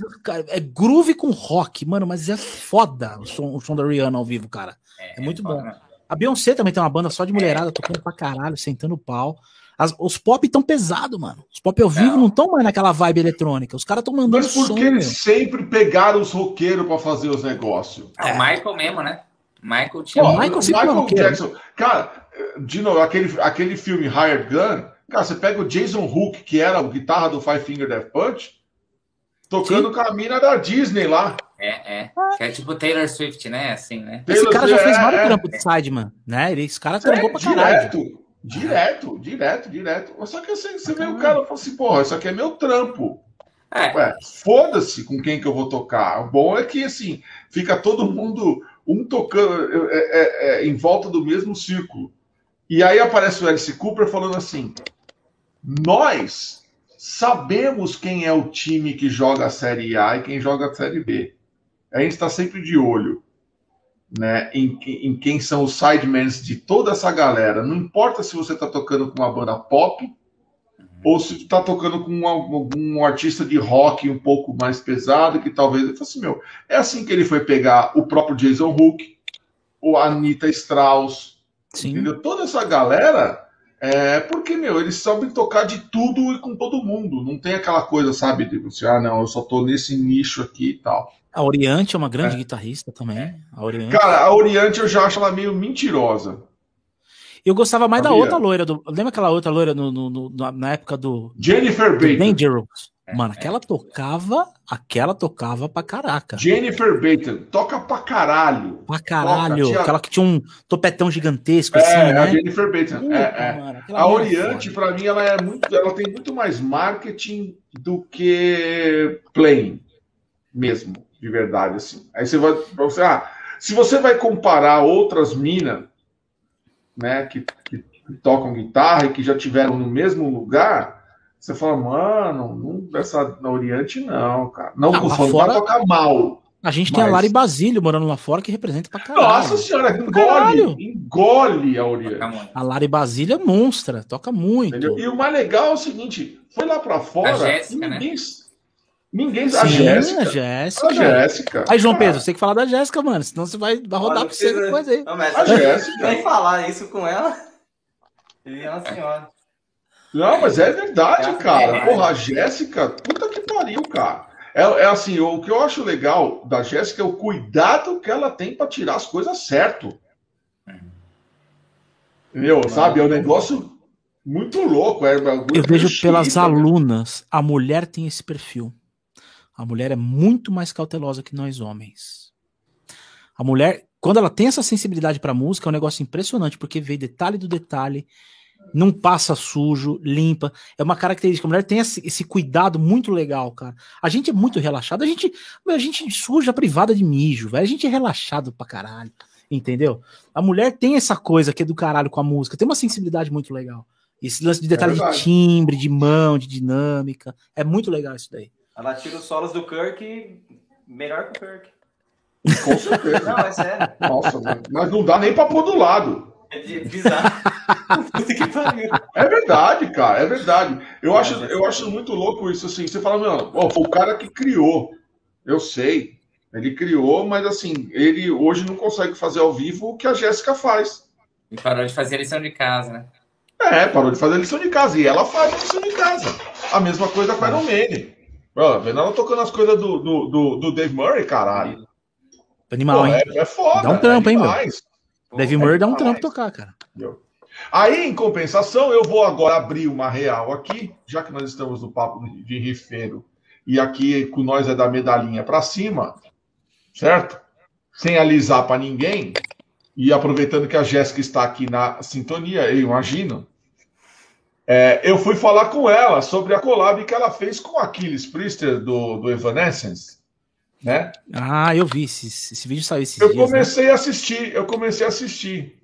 Eu assim, caralho, legal. Puta, até sei, Bacana.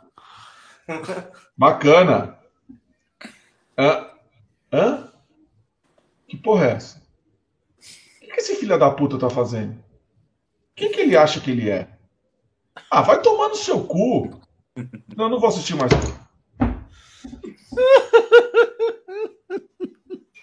Isso vai de encontro ao que, ao que eu acabei de falar. Ao que eu acabei de falar sobre ter Sabia. o cuidado de tirar as coisas do jeito que elas são. Enquanto tem a Jéssica tocando a música com o coração, com a alma, com fazendo grata por estar ali entre tantos rock estrelas do metal nacional, você tem um filho da puta, um corno, um arrombado, que não sabe a hora de ficar quieto. Porque não tem aquele monte de nota no meio daquela música. Seu corno! Irmã Zuleide do caralho! Irmã Zuleide. É irmã Zuleide, eu falo mesmo, se quiser, ó, tem corte, viu? Corte do Papo de Ribeiro. Irmã Zuleide. Nunca teve, vai ter Chato. É, é, chato. Ô, oh, oh, irmã Zuleide, você é chato pra caralho. Aprende com a Jéssica, ô oh, porra. Cortes do Papo é. É, é, eu tô ligado, né? E tipo, uma vez, eu vou falar uma para, já que tá tarde, então vamos, vamos é, tá arregaçar. Tá não tem quase ninguém aqui, não. Não vai ter corte, não. tô brincando. Ah, seguinte, mano, eu vi um monte de. de, de eu, já, eu, já, sofri crítico, cara. Pô, você tá. Por que, que você não grava de pé em casa? Por que, que você não passa maquiar? Por que, que você não passa os bagulhos? Por que, que você não tem performance em casa? Porque eu tô em casa, velho. O cachorro tá aqui do lado, eu tô de chinelo. e a parede tá ali, o quadro tá ali. É o seguinte, escuta o que eu tô tocando. Eu sou gordo, careca, é. feio. Esquece eu, velho. Esquece eu. Olha pra minha mão, olha, escuta meu timbre, escuta minha execução. Eu não preciso passar maquiagem, colocar regata, ficar de pé em casa, fazer todo esse circo aí, tá ligado? Isso aí pra mim não, não, não diz nada. Entendeu? Até porque esses, essa galera sai tudo na rua não acontece nada. Anda no shopping, ninguém me pediu autógrafo. Não é Ivete Sangalo, não é Anitta, não é porra nenhuma. Entendeu? Só pra começar. Pra começar, não é o Gene Simmons, não é o Ozzy, não é porra nenhuma. Então, meu, mais humildade aí pra galera do Metal Nacional aí, na boa. Muito mundo. mais humildade pra galera do Mais Metal humildade aí, porque eu tomei um puta de um bolaço esses dias aí, não posso falar. Entendeu? Como tomo direto. A gente que faz canal, a gente faz entrevista, a gente quer abrir espaço pra todo mundo, ó. A gente toma no cu pra caralho. As bandas que você vai tocar pra quebrar a galera lá, os caras não querem dar entrevista pra você depois. Os caras que você vai é, tocar é. junto, os caras não vêm dar entrevista pra você. No, pra ficar no, dentro no, de casa é, para dar entrevista. É, é, é, é, de fuder, é de fuder. E assim, tem muito rock estrela mesmo nessa porra. Mas assim, foda, o mano. problema não é os caras ser rock estrela. O problema não é só o maluco ser rock estrela. O problema é o cara achar que ele é a referência é, da música mundial e que todos devem bater continência quando ele passa na rua ou achar que aquilo que ele está falando, tá, que ele está fazendo, e que ele pegou um cover de uma banda super popular e ele começa a tocar um solo que não existe naquela música a 300 por hora e que a gente deve olhar para o cara e falar assim: nossa, você toca pra caralho. Na minha opinião, você é só um chato que está tocando um solo num lugar onde não tem um solo. Ponto final. Você poderia ser um cara mais humilde. bom senso, né? Famoso bom, bom senso musical, né, cara? Ver o que funciona e tal, né? Enfim, enfim. Rivaldo, jogar pro time, né? Jogar pro time, ah, né? E o Rivaldo jogava mal pra caralho, né? É. Não, assim, o Rivaldo, assim, ele, ele, ele é, às vezes não tocava bola, era meio mascaradinho. Mas o cara ganhou a Copa, né, velho? O melhor do mundo e ganhou a Copa. Vai falar o quê? Então, vamos falar, falar, o, quê? o quê? É, é isso aí. É, vamos àquelas perguntas padrão? Vamos. Então vamos lá. Começando com o Panta. Panta, quantos baixos o senhor tem? Sete. Tem seis que ali. Bonitinho. E tá chegando um fretless em primeira mão contando para vocês aí do oh. X Vector do Giovanetti. Olha aí que legal. Parceria você... firmada. É? Ah, já, é, já caguetaram no grupo do X Vector lá, meu. O, ah, é? o Mariucci, o Mariucci me caguetou lá no Colisão, sem querer, mano.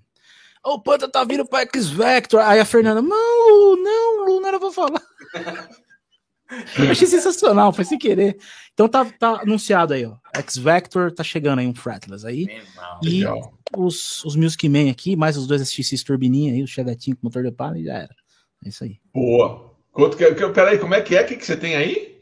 Eu tenho quatro Music Man, é. três bongos, dois bongos seis é. e um bongo quatro, um Stingray 5, que tá ali atrás, um SX Jazz, que tá todo turbinado, com ponte B10, Seymour Duncan, e um, um SX Precision, também com Seymour Duncan Quarter Pound e ponte B10 também. Então são dois SX, oh. quatro Music Man e X Vector. Eu tinha guardado isso, eu tinha guardado o, o comentário do Bleno pra, justamente para essa hora que ele falou assim, e aí, Panta, SX é melhor que Fender. Nossa, sabia que isso tava demorando para chegar isso aí, velho. Isso é clássica. É a maior. É rola no carro. É sacanagem.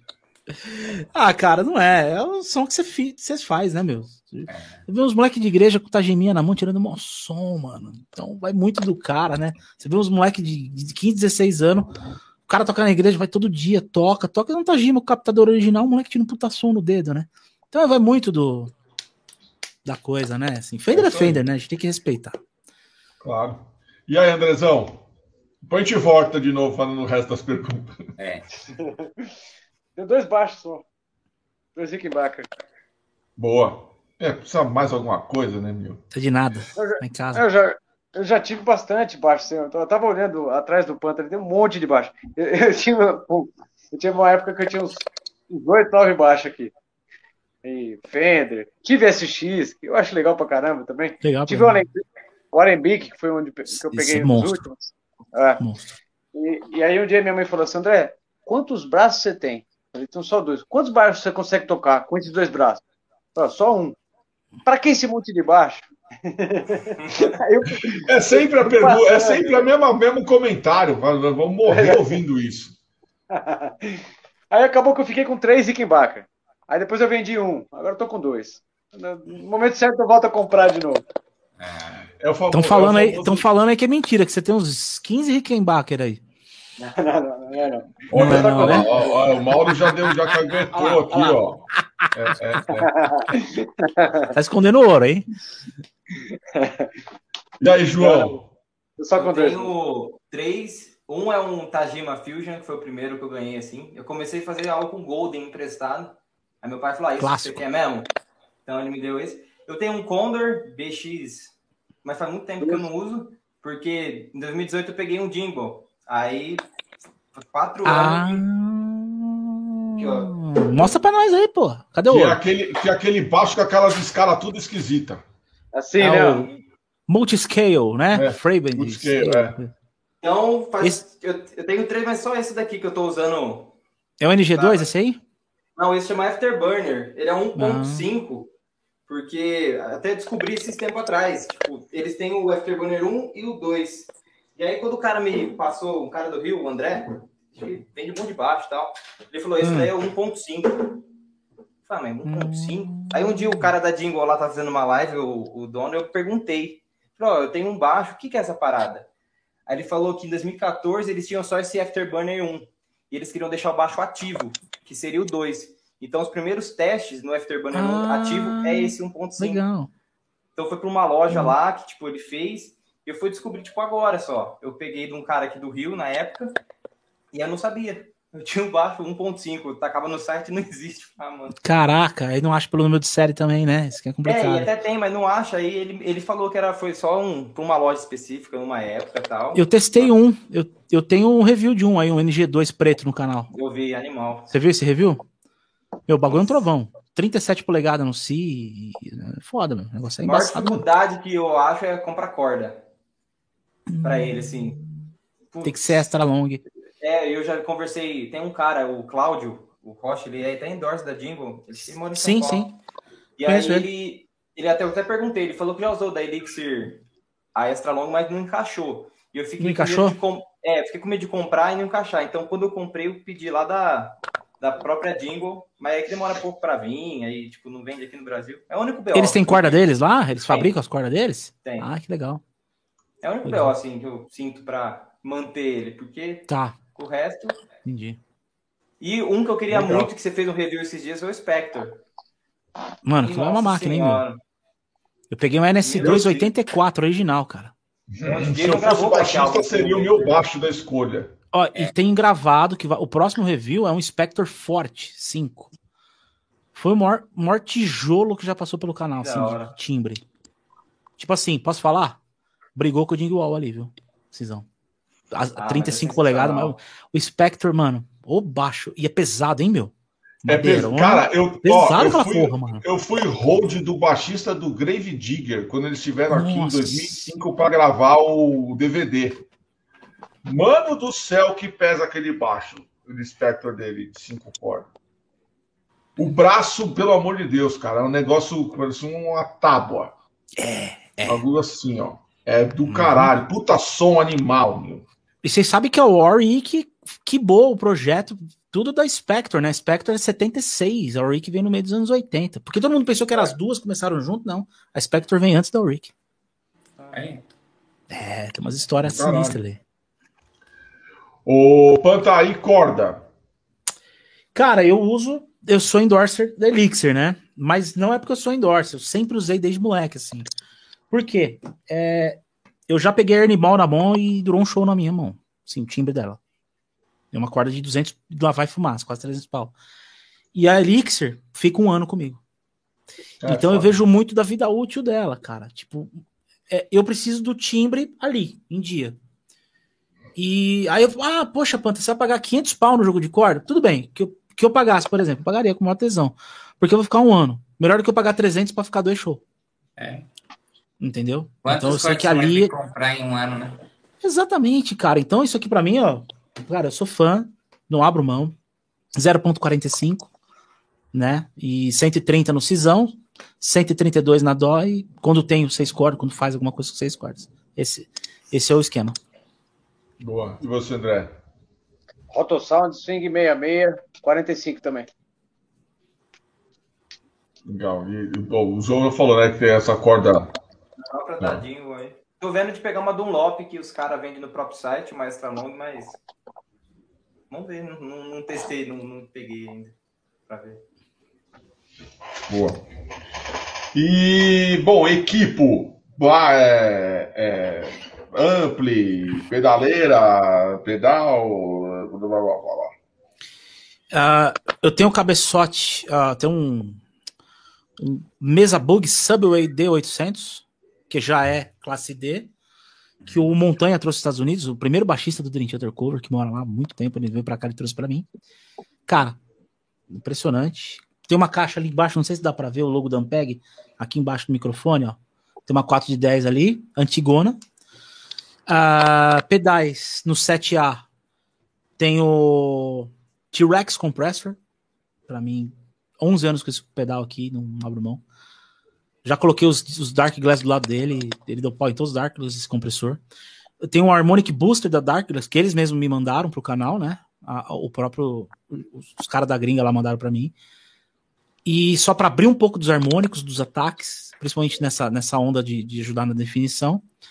E o drive é o B7K da Darkless, o Ultra, que eu uso o canal sujo mesmo, todos ligados num, numa central que é o Boss MS3, que é o multi-efeitos. Então, tudo que é coros, uh, se tiver um envelope filter, se tiver um oitavador, principalmente noise gate, para dar uma secada, o som ficar cristalino, assim, sem nada, vem da Boss MS3. Então, é, ela é um multi-efeitos digital que você tem o looping para três analógicos. E eu escolhi os analógicos que, para mim, todos os digitais ainda não chegaram, que é compressão, drive e pré. Então, assim, para mim, o digital ainda não chegou, pelo menos de pedal não chegou.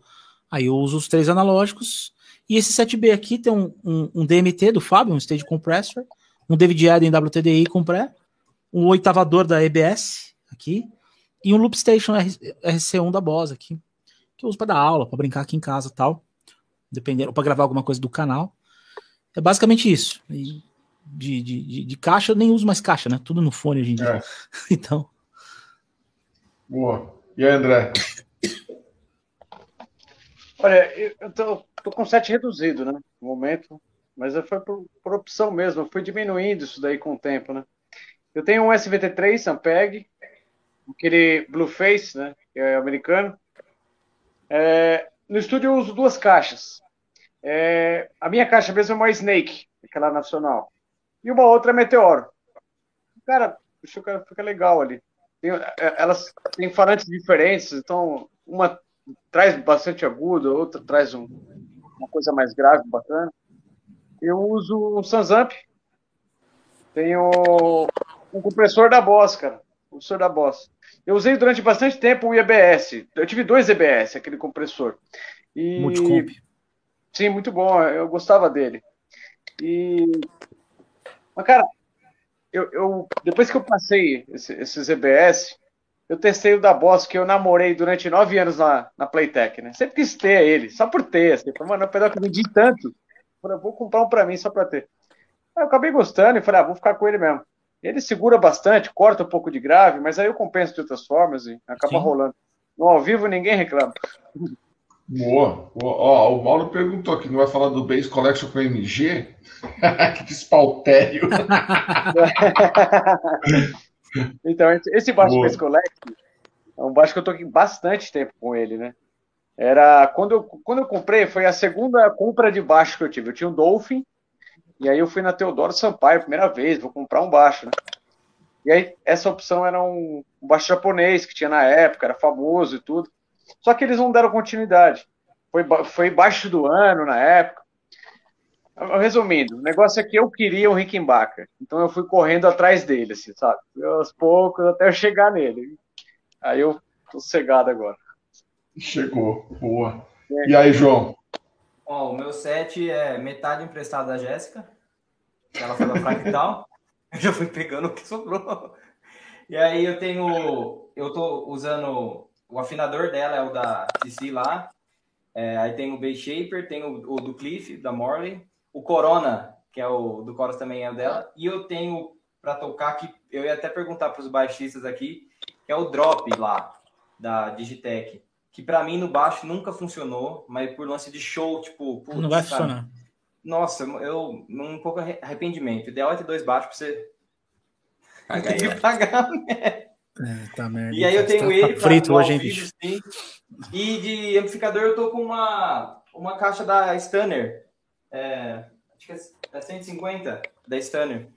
Que aí eu tenho ela, ela é meio tanque de guerra, assim, com relação à potência, sai pra caramba. Aí o timbre você tem que dar uma trabalhada para mandar para ela. Boa. É. Eu tive esse Bass Shaper aí. Antes do Harmonic Booster, o Bass Shaper tava no meu titular, cara. Os pedais da NIG são bem legais, viu, cara? Uhum. Ao contrário das cordas, que é um lixo. Mas os pedais da NIG são bem legais, cara. A corda outro dia eu comprei, fui pro estúdio, gravei uma hora e meia, morreu, o Misão morreu. Nossa, Ó, deixa eu dar um recado aqui rapidinho. Olha, que notícia boa, viu, dona Inês? E também para o Vitor aí. Que legal que a Pri saiu da UTI. Que, que, que porra, que, que bom. A gente está chegando quase no final do Papo de Feira com essa notícia sensacional. Embora hoje a gente tenha perdido né, o Joy Jordison, do ex-batera do, do, do, Sleep, né? do Slipknot. É, enfim, mas, o pô, seu peru, bom, seu peru morreu também é, hoje, né? Peru também, pô, 101 anos seu peru. 101 anos, seu peru, velho. É. Mas que bom que a Pri tá, tá bem, legal. Manda um, manda um abraço, manda um beijo para ela aqui, de todo mundo aqui do Papo de Rifeiro, viu? Isso aí. É, e agora, chegou aquela hora do placar. É. E aí, obviamente, pode ser os, os no, no, a galera de vocês, da turma de vocês. Pode ser livre, né? Mas. É livre, é livre, é, é livre. livre. Mas, obviamente, eu sei que vocês são todos corporativistas e vocês vão escolher quem são os seus três Riff Masters. Hum. Panta. Oh, meu Deus do céu. Puta que meu pai. Ah, cadê o André? André fugiu. Puta o André, eu vou, eu vou caguetar. Eu vou caguetar. Ele, ele perguntou assim: qual que são as perguntas que vocês fazem mesmo no final? Eu assim, é essa aí. É, já foi estudando. Quer começar, João? Ó, eu consigo começar porque eu estudei pelo da Jéssica. Ah, se for mandar a mesma. Vou perguntar para mim. É. O James, o Dimebag e o Matt do Trivium. Ah. Os três. Olha, eu pensei, eu pensei que ia ser dos baixos. Mas ah, eu... Não, tanto faz.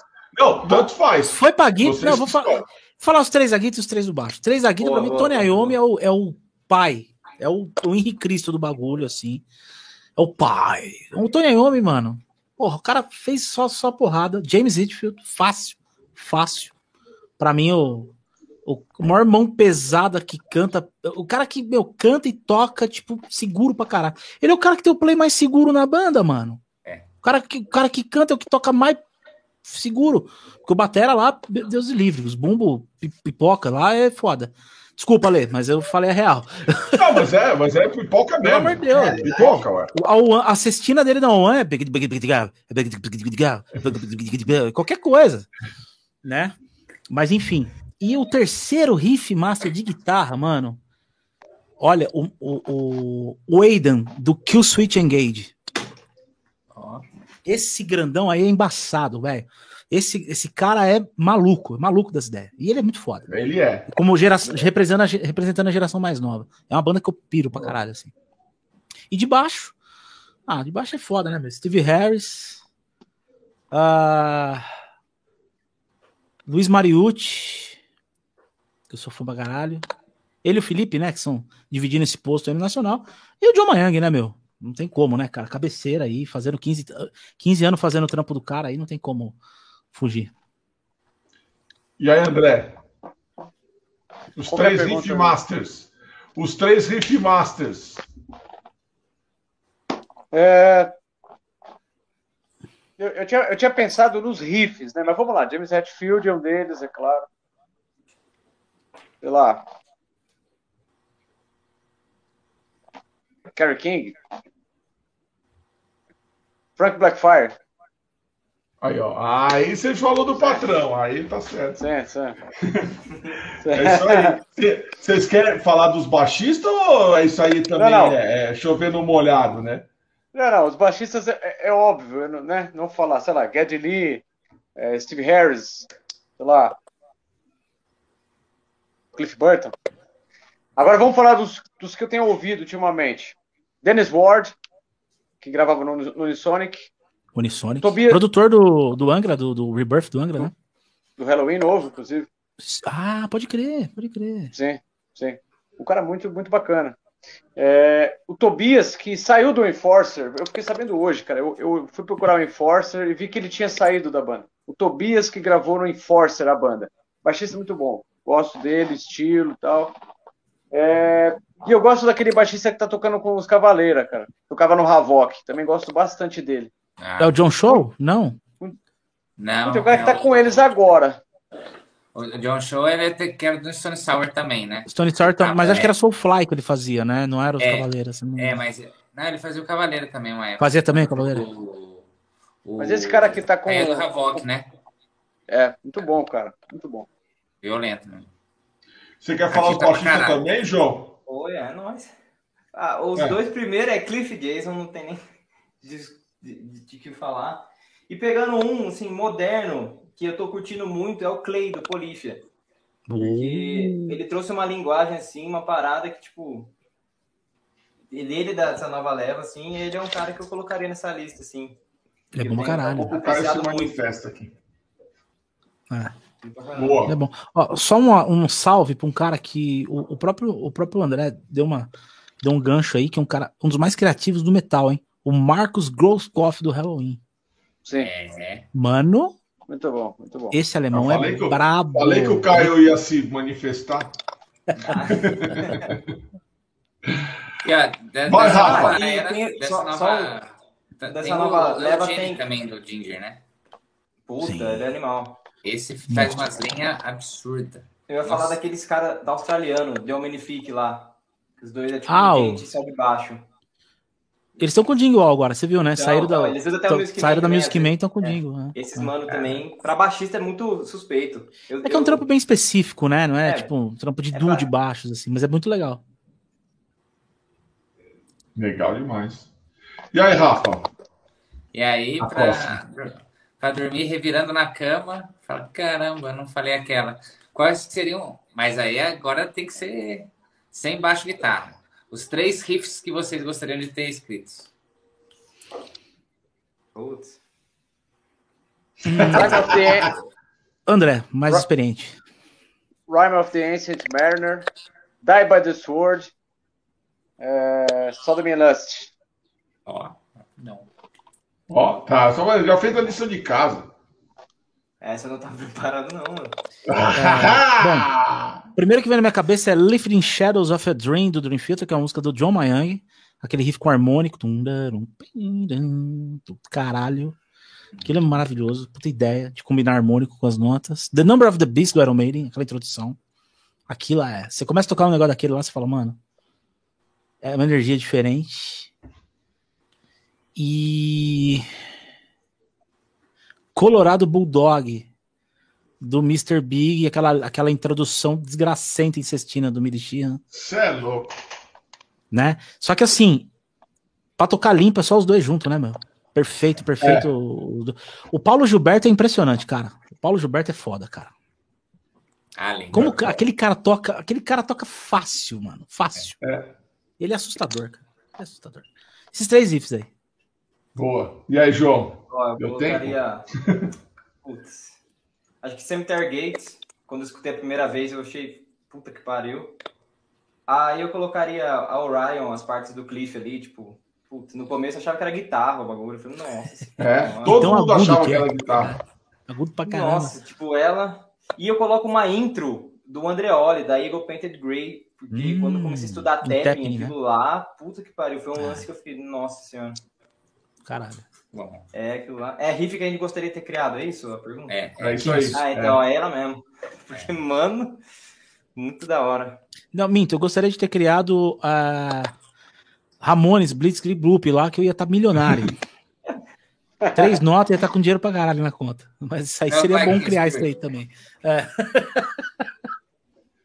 Legal demais, legal demais. Bom, crianças. E, e tem a da banda também, né? Ah, é? Como é que eu pude esquecer disso, pelo amor de Deus? Não, não, não como é quase que eu esqueço. Quase que eu esqueço. É, a gente fala muito de riff master, de banda de riff que a gente queria ter escrito, etc e tal, mas agora é hora de jogar a merda no ventilador. Qual é a banda que.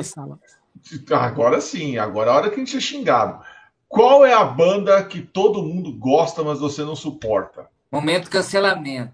Momento cancelamento. Cancelar você. Na live, Tem um monte, hein, mano. Uma só ou três? Se quiser top 3. Não, uma só. Uma, uma só, só, uma só. Eu tenho esse de si. Aí, ó. Olha, olha o momento cancelado. Respeito muito. Puta que pariu. Mas não vai. Não, não, não precisa nem respeitar, não, João. Você pode falar, não, não nem respeitar, eu respeito. Mas não vai. Mas não vai. Nem a pau. Puta, uma é foda, hein? Tô pensando. André, se quiser passar na frente, manda bala, mano. Tô pensando oh, aqui, velho. Greta Van Fleet.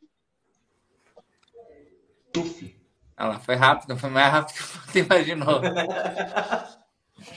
Puta que eu pariu, mano. Cara, tem uns candidatos aí. É que, é, é, aqui eu vou falar vai ser foda. Eu vou tomar fumo pra caramba, velho que nunca me agradou, do, assim. Eu sei que é. Mais do que eu, você não vai tomar, não, já. Nossa. Ó, eu tenho um respeito gigantesco por ela, mas eu, pra mim, não, Led Zeppelin. É, é igual o Greta Van Fleet. É isso aí. Led Zeppelin. Tipo, puta respeito. Assim, assim, o Black Sabbath e o Purple, pra mim, é foda. Eu escuto pra caralho. Mas dos três, sempre tem um que. O Led Zeppelin é o que menos me cativa. É muito hipongster pra mim, saca? É.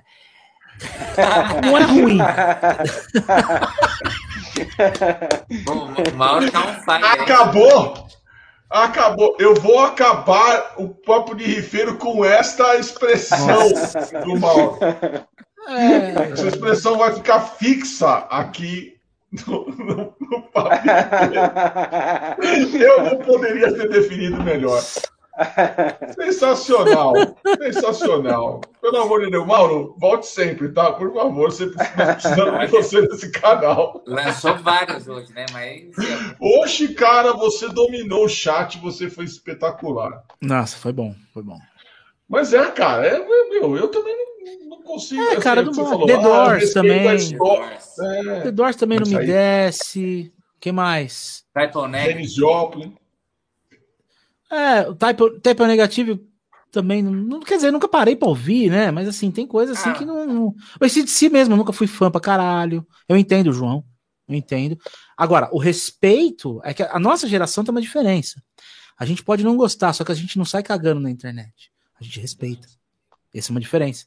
Você não gostar de Led Zeppelin, a história dos caras, pelo amor de Deus, mano, dos maiores batera da história, venerado, músicas maravilhosa. Mas eu não gostava uma coisa. O problema é que no YouTube hoje, a galera, tipo, vê um vídeo teu e é uma bosta, uma merda tal. Então, tipo, né?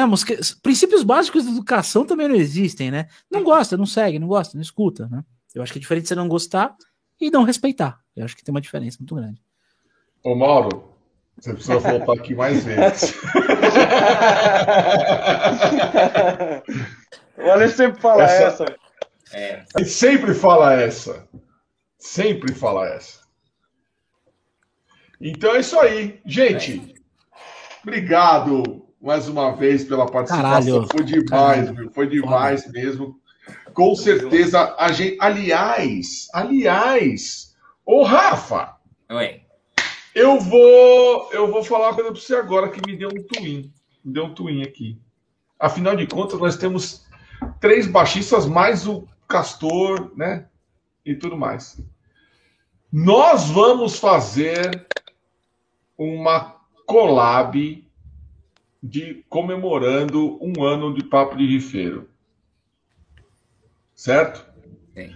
E a gente vai convidar todos os nossos amigos que participaram do Papo de Rifeiro. Porém, essas collabs a gente vai fazer, ah, vai ter os riffs, vai ter não sei o quê, só que a gente precisa de um tom e a gente precisa de uma base. Tcharam! Arrumamos os baixistas. Boa! Tamo dentro, tamo dentro. Contem comigo. Agora, agora, prazer. É isso aí. É isso aí. Gente, Vamos porque o, o hino do São Paulo lá do Rafa lá tá empacado, dando rebaixamento, né, é. né, Rafa? Fudeu ali. Ixi, Maria. Ixi, Maria. Então, gente, o boa noite de vocês. Panta, obrigado, velho. Cara, foi muito divertido. Foi um dos bate-papos mais legais que eu já fiz aqui de, de né, aqui de podcast. Do caralho. Obrigado demais, Xará, pelo convite. Uma honra tá aqui contigo, tá aqui com o Omos. É, o João Pedro, puta talento, moleque que eu já conheço faz tempo aí, toca pra caraca. O André, prazerzaço estar com você, porra, meu. Você é um cara que tem, tem representatividade, história no, no, no metal nacional, uma honra estar tá, tá aqui contigo. Um cara que. Caralho, Castorzão da massa, Castor. Castor é foda, mano. E esse programa é do caralho. Papo de Refeiro é autêntico, é, é, é, solto e, mano, se inscrevam no canal. E vocês que estão chegando aí por nós, se inscrevam e deixem o like aí, é que é muito importante para o algoritmo do canal. É, é nóis, boa noite a todos hoje, e boa semana. Hoje batemos recorde de likes. Olha que caralho. Verdade, maravilhoso. Que bom, que Sensacional. Bom. E aí, João? Putz, velho. Primeiramente, a Lei, Rafa, Falei pra vocês no dia que vocês me chamaram. Meu Deus, valeu demais, mano. Tamo junto. Prazer. E o André, o Panta e o Castor. Putz, mano, honra mesmo. Valeu demais. Um prazer ter batido esse papo aqui com vocês. Aprendi muito e é nóis. Muito foda. Valeu demais. Todo mundo aí. Boa. Andrezão, do caralho. Boa. Só tenho que agradecer, mano, vocês dois. Alexandre, Rafael. A gente já, já sempre troca ideia no grupo lá, né, mano? Pô, demais estar com vocês aqui. Eu sempre assisto o programa, gosto bastante. Prazer conhecer o Panta, né? O João já tinha no Facebook, fiquei procurando ele para marcar hoje, estava meio difícil, mas sempre acompanho é, também. O Panta, eu, eu, assisto o programa, né? Sempre Pô, programa de baixista e tal. E tá convidado pro Fala Baixista, hein? Convite ao vivo Pô. aqui para você. Pô. De gravar no formato remoto aí. Vai ser do caralho te receber, mano. Tá convidadíssimo. Massa. E o João Pô. também. Os dois aí. Junto. Ah, Valeu, Pano. E assim, vou, vou aguardar o convite quando o programa Papo de Rifeiro for ao vivo com a banda tocando, meu. Esse eu quero participar, quero chegar. É isso, é isso. Nós vamos fazer, nós esperar todo mundo estar tá vacinado, abrir tudo a porra, todo mundo poder se aglomerar, se abraçar e nós vamos e fazer. A gente um se encontra. Nós todos aqui a gente se encontra. O Mauro Nossa, vai também. Todo mundo, cara. Assim, ó, Mauro, meu, todo mundo que for aqui, nós vamos, com certeza, isso aqui é uma promessa que eu tô fazendo. Nós vamos fazer um papo de rifeiro no modelo do metal solidário. Vamos fazer um show com todo mundo tocando, da galera que participou aqui, para ajudar alguém. Na hora que for possível a gente aglomerar e nós estamos juntos nessa porra. Semente do bem. Semente do bem. E olha, essa, esse papo de Feruto foi tão do caralho que olha só o que um pequeno padawan falou. Esse papo foi, foi tão bom que eu vou dar até uma aliviada no bullying com o baixista. Olá! Nós também, cara. Aí, ó, ó. Porra, grande Renatão. Ale panta de urso. É, panta de urso. Gente, ó, Dona Inês. o peso, né? Obrigado. É isso aí. É isso aí de ver vocês na terça-feira que vem. Não se esqueçam de se inscrever no canal. Semana que vem é Natal. estaremos aqui com o Tiago Moura, do Brasília Militia, e o Rafa, da banda do Pedro, para falar sobre ele. O pai. O pata de urso master.